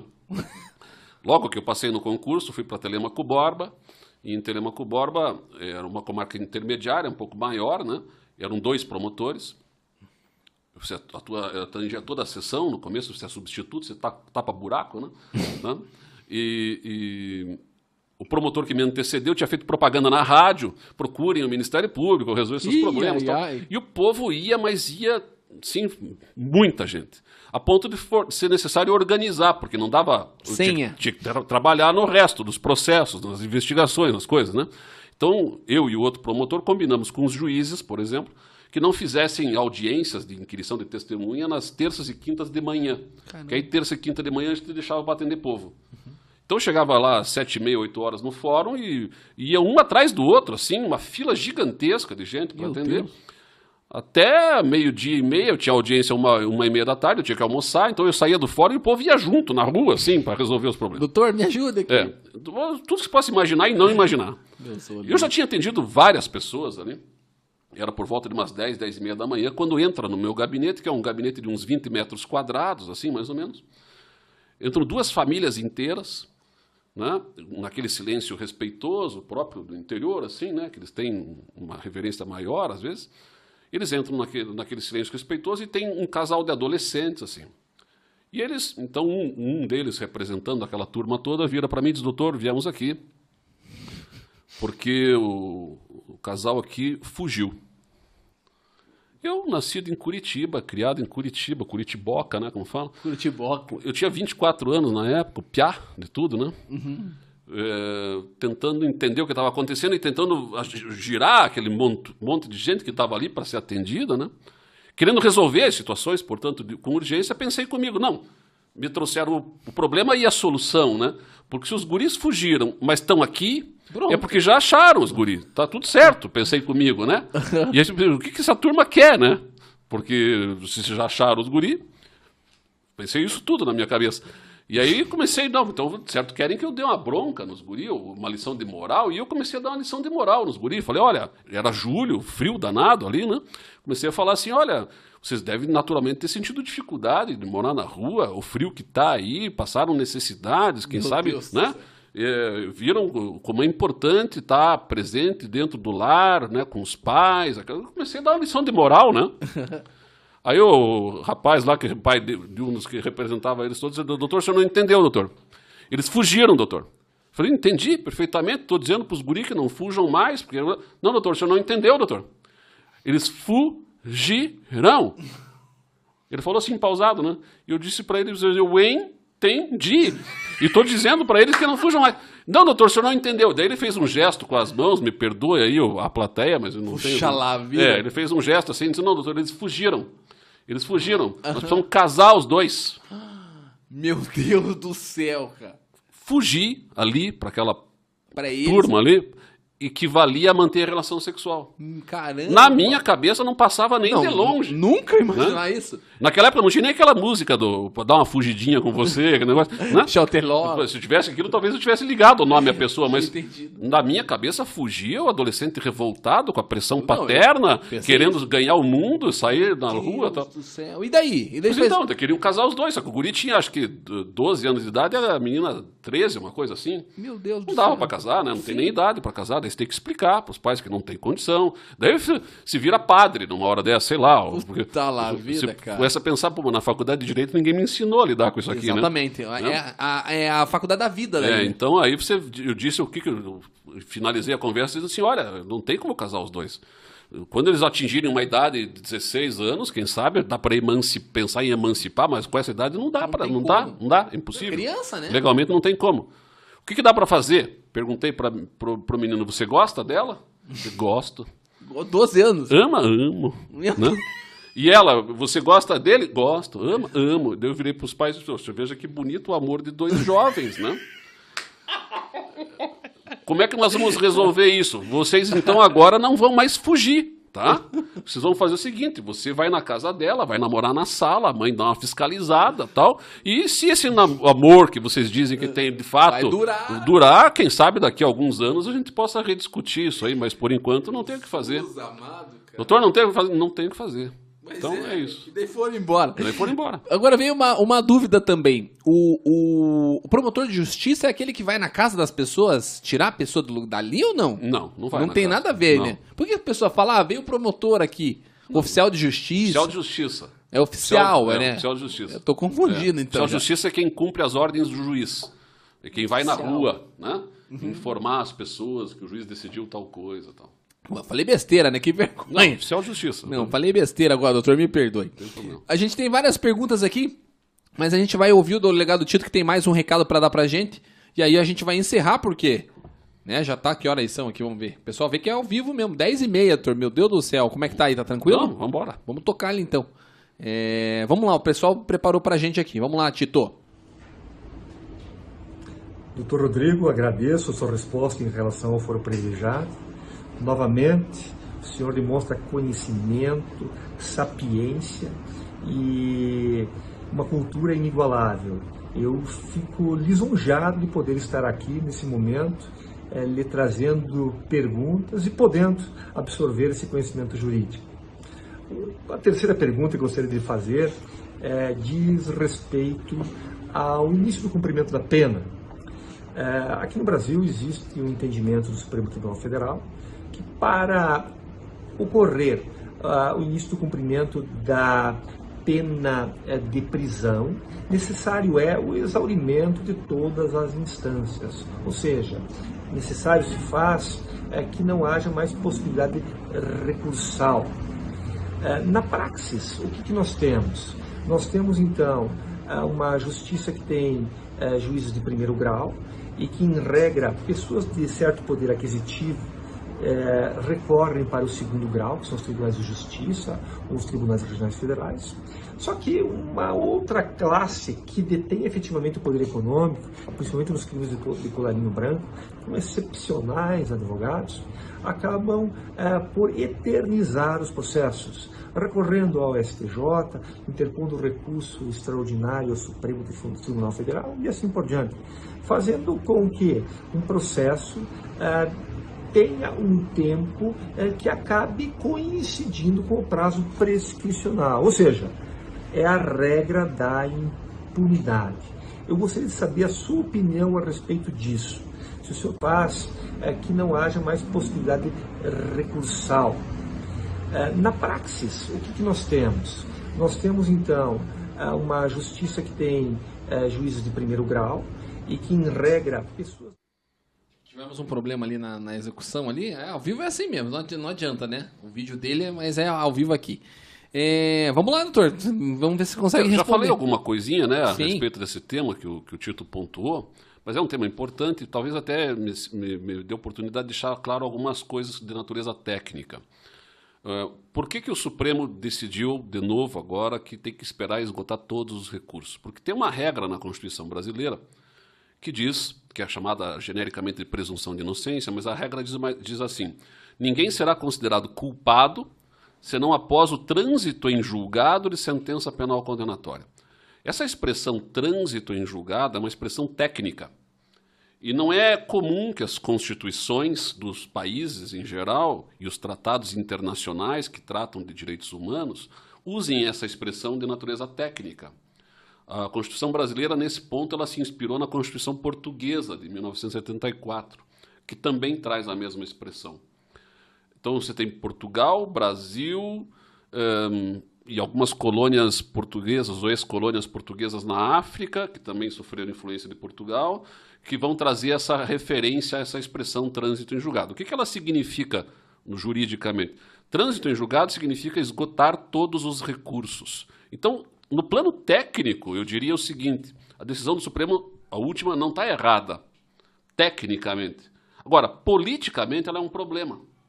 Porque politicamente, como o Tito bem apontou, o que nós temos na prática é uma, uma conjugação de uma sistemática recursal que não consegue se exaurir, na prática dá para interpor de uma mesma decisão, sem exagero, mais de 30 recursos. Mas alguém deve estar pensando, mas como 30 se só tem o juiz de primeiro grau, o tribunal, que é o segundo grau, o STJ e o Supremo? É que dentro dos tribunais tem recursos internos. Os regimentos internos dos tribunais prevêem uma série de possibilidades recursais. Então, tem casos, por exemplo, o caso do Carlos Filho, de uma, da decisão que determinava que ele fosse a júri, eles inter, a defesa interpôs, e eu não estou reclamando dos advogados, tá? Vamos deixar claro, os advogados estão no papel deles. A lei é que é um problema, a lei Sim. é que é benevolente demais. Uhum. Uh, eles interpuseram mais de 30 recursos e do, de, demorou nove anos discutindo se ia ou não ia ser julgado o caso. Não era nem, não era nem a decisão ainda que estava sendo discutida, era só uma decisão interlocutória, quer dizer, uma decisão que submete o réu a julgamento em plenário. Vale ou não vale essa decisão? Trinta e poucos recursos discutindo. Nove anos. Até que chegou uma hora e disse, chega, vai a júri. Aí daí foi. Enfim, tem vários casos aí que a gente vê, uma, um, de certa forma, até um, um ia falar um abuso do direito de recorrer, e os tribunais às vezes reconhecem até o abuso do direito de recorrer. Mas o certo é que essa sistemática recursal generosíssima, ela precisa ser revista. Alguma coisa nós temos que fazer, não é normal. Porque aí o que, que acontece? Com a utilização desse, dessa quantidade absurda de recursos, nós temos o prazo prescricional curto, que é o tempo que o Estado tem para punir. Que no Brasil, não dá nem para explicar isso aqui porque é muito técnico, mas no Brasil é um tempo que a gente recalcula é uma coisa difícil até de explicar. Por exemplo, como é que eu calculo esses prazos, tempo que o Estado tem para punir? Eu vejo qual é a pena máxima prevista para, aquele determinado crime na lei, pego aquela pena máxima e jogo numa tabela que tem no Código Penal, no artigo 109 do Código Penal, e lá está escrito a, essa quantidade de pena, então o crime prescreve em 3 anos, em 4 anos, em 8, em 12, em 20, até 20, dependendo do crime. Aí, então, 20 é o pena máxima? 20 é o prazo máximo. Prazo máximo. Prazo máximo para punir. Aí como é que funciona o, o, raciocínio aqui? Vamos pegar o crime de corrupção, que a gente tem falado bastante aqui para pensar em cima dele. Corrupção tem pena mínima na lei brasileira de dois anos de reclusão até 12. Pela pena máxima 12, jogando na tabela desse artigo 109 do Código Penal, eu teria 16 anos para apurar o caso. Pô, 16 anos dá, é tempo, né? Acontece que no Brasil tem, e aí isso só existe no Brasil, nenhum país do mundo adota isso que eu vou falar aqui agora, tem aquilo que se usou chamar de prescrição retroativa, que é um recálculo do tempo a partir da pena fixada em concreto na sentença. A tendência do direito brasileiro, os juízes, eh, por tradição de interpretação, fixam as penas normalmente a partir do, da pena mínima, não na máxima. Começa calculando da pena mínima.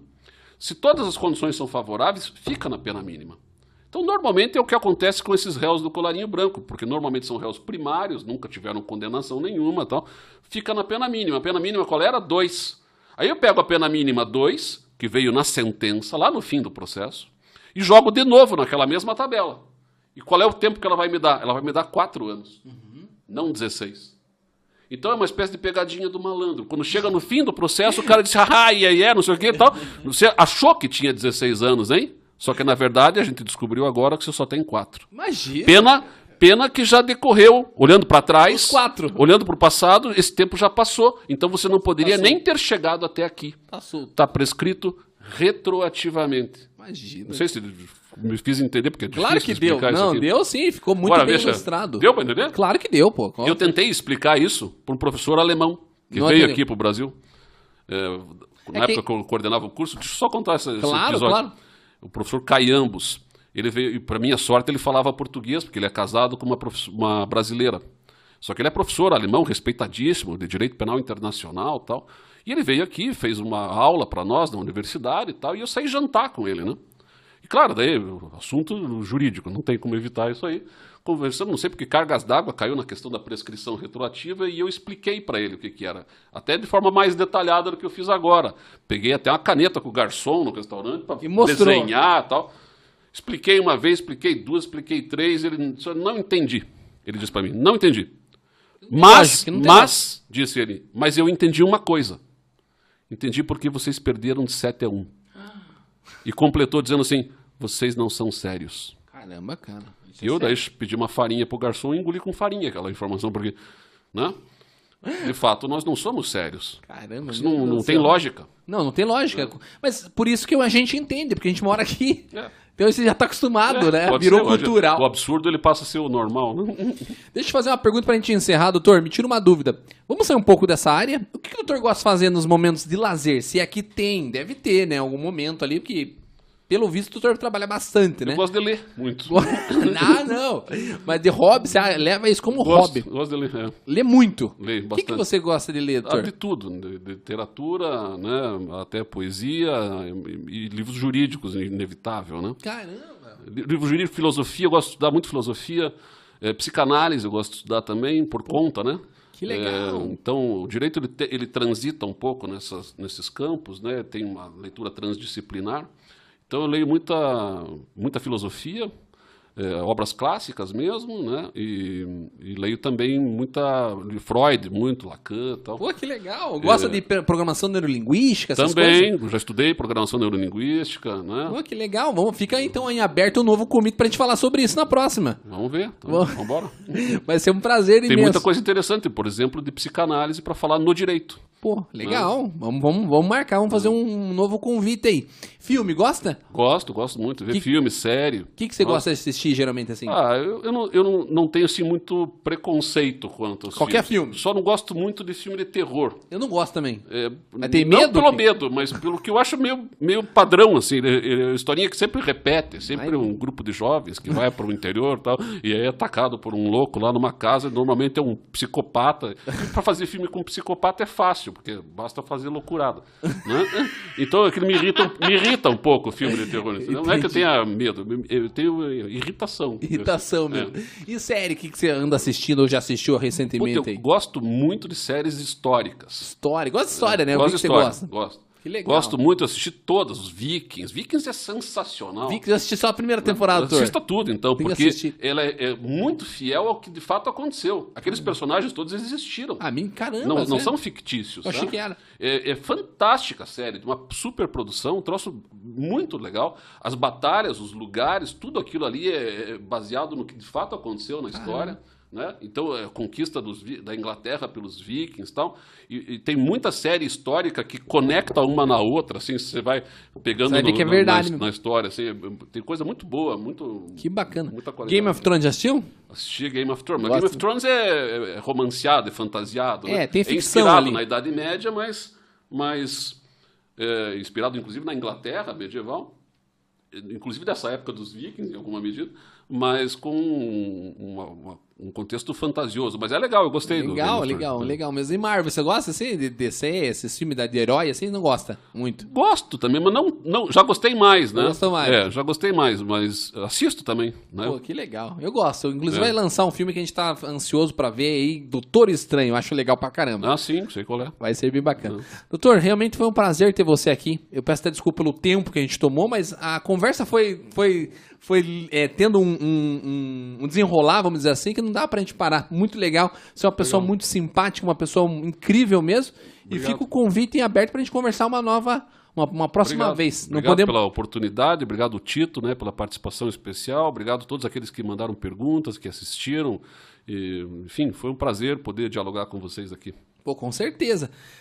Delegado Tito, muito obrigado, né? A gente brinca, né? O delegado xerifão, muito obrigado por ter a- pela participação. E você que está nos assistindo também, muito obrigado. Realmente é um prazer, a gente faz esse programa para vocês, tá bom? Eu quero deixar esse espaço, então, pro doutor Rodrigo, é, se ele quiser fazer algum, algum pronunciamento, que quiser deixar a rede social dele, algum recado que ele queira dar, esse espaço é teu, doutor. E eu também queria te agradecer. Muito obrigado por ter topado o nosso convite aí e ter vindo aqui, ter se deslocado, né, ter disponibilizado o teu tempo.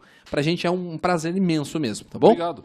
Não, agradecer de novo a oportunidade, né? Se alguém quiser me acompanhar nas redes sociais, eu acho que talvez o Twitter seja o lugar mais adequado, porque ali é facilitado o acesso, né? Legal. É, e Rodrigo Chemin, procura lá no Twitter, deve ter lá, deve aparecer. E ali, de vez em quando, eu faço comentários a respeito de decisões jurídicas, né? Que, que são do dia tal, enfim. Se alguém tiver interesse, poderia me acompanhar por ali. Com certeza. Doutor, mais uma vez, muito obrigado, pessoal. Muito obrigado. Vocês são incríveis. E nossa, a gente se vê então semana que vem com um novo episódio. Sexta agora, infelizmente, a gente vai ter que cancelar o programa. É sexta-feira santa, né? E a gente acabou convidando, fazendo um convite para um convidado, ele acabou aceitando, mas a gente não se atentou que é sexta-feira santa. Então, devido a isso, o nosso programa de sexta-feira, infelizmente, foi cancelado e a produção acabou de me dizer aqui tam também, tá bom? Pessoal, muito obrigado, fiquem com Deus. Doutor, mais uma vez é um prazer. Tamo junto, aquele abraço, valeu. Abraço, tchau. Até.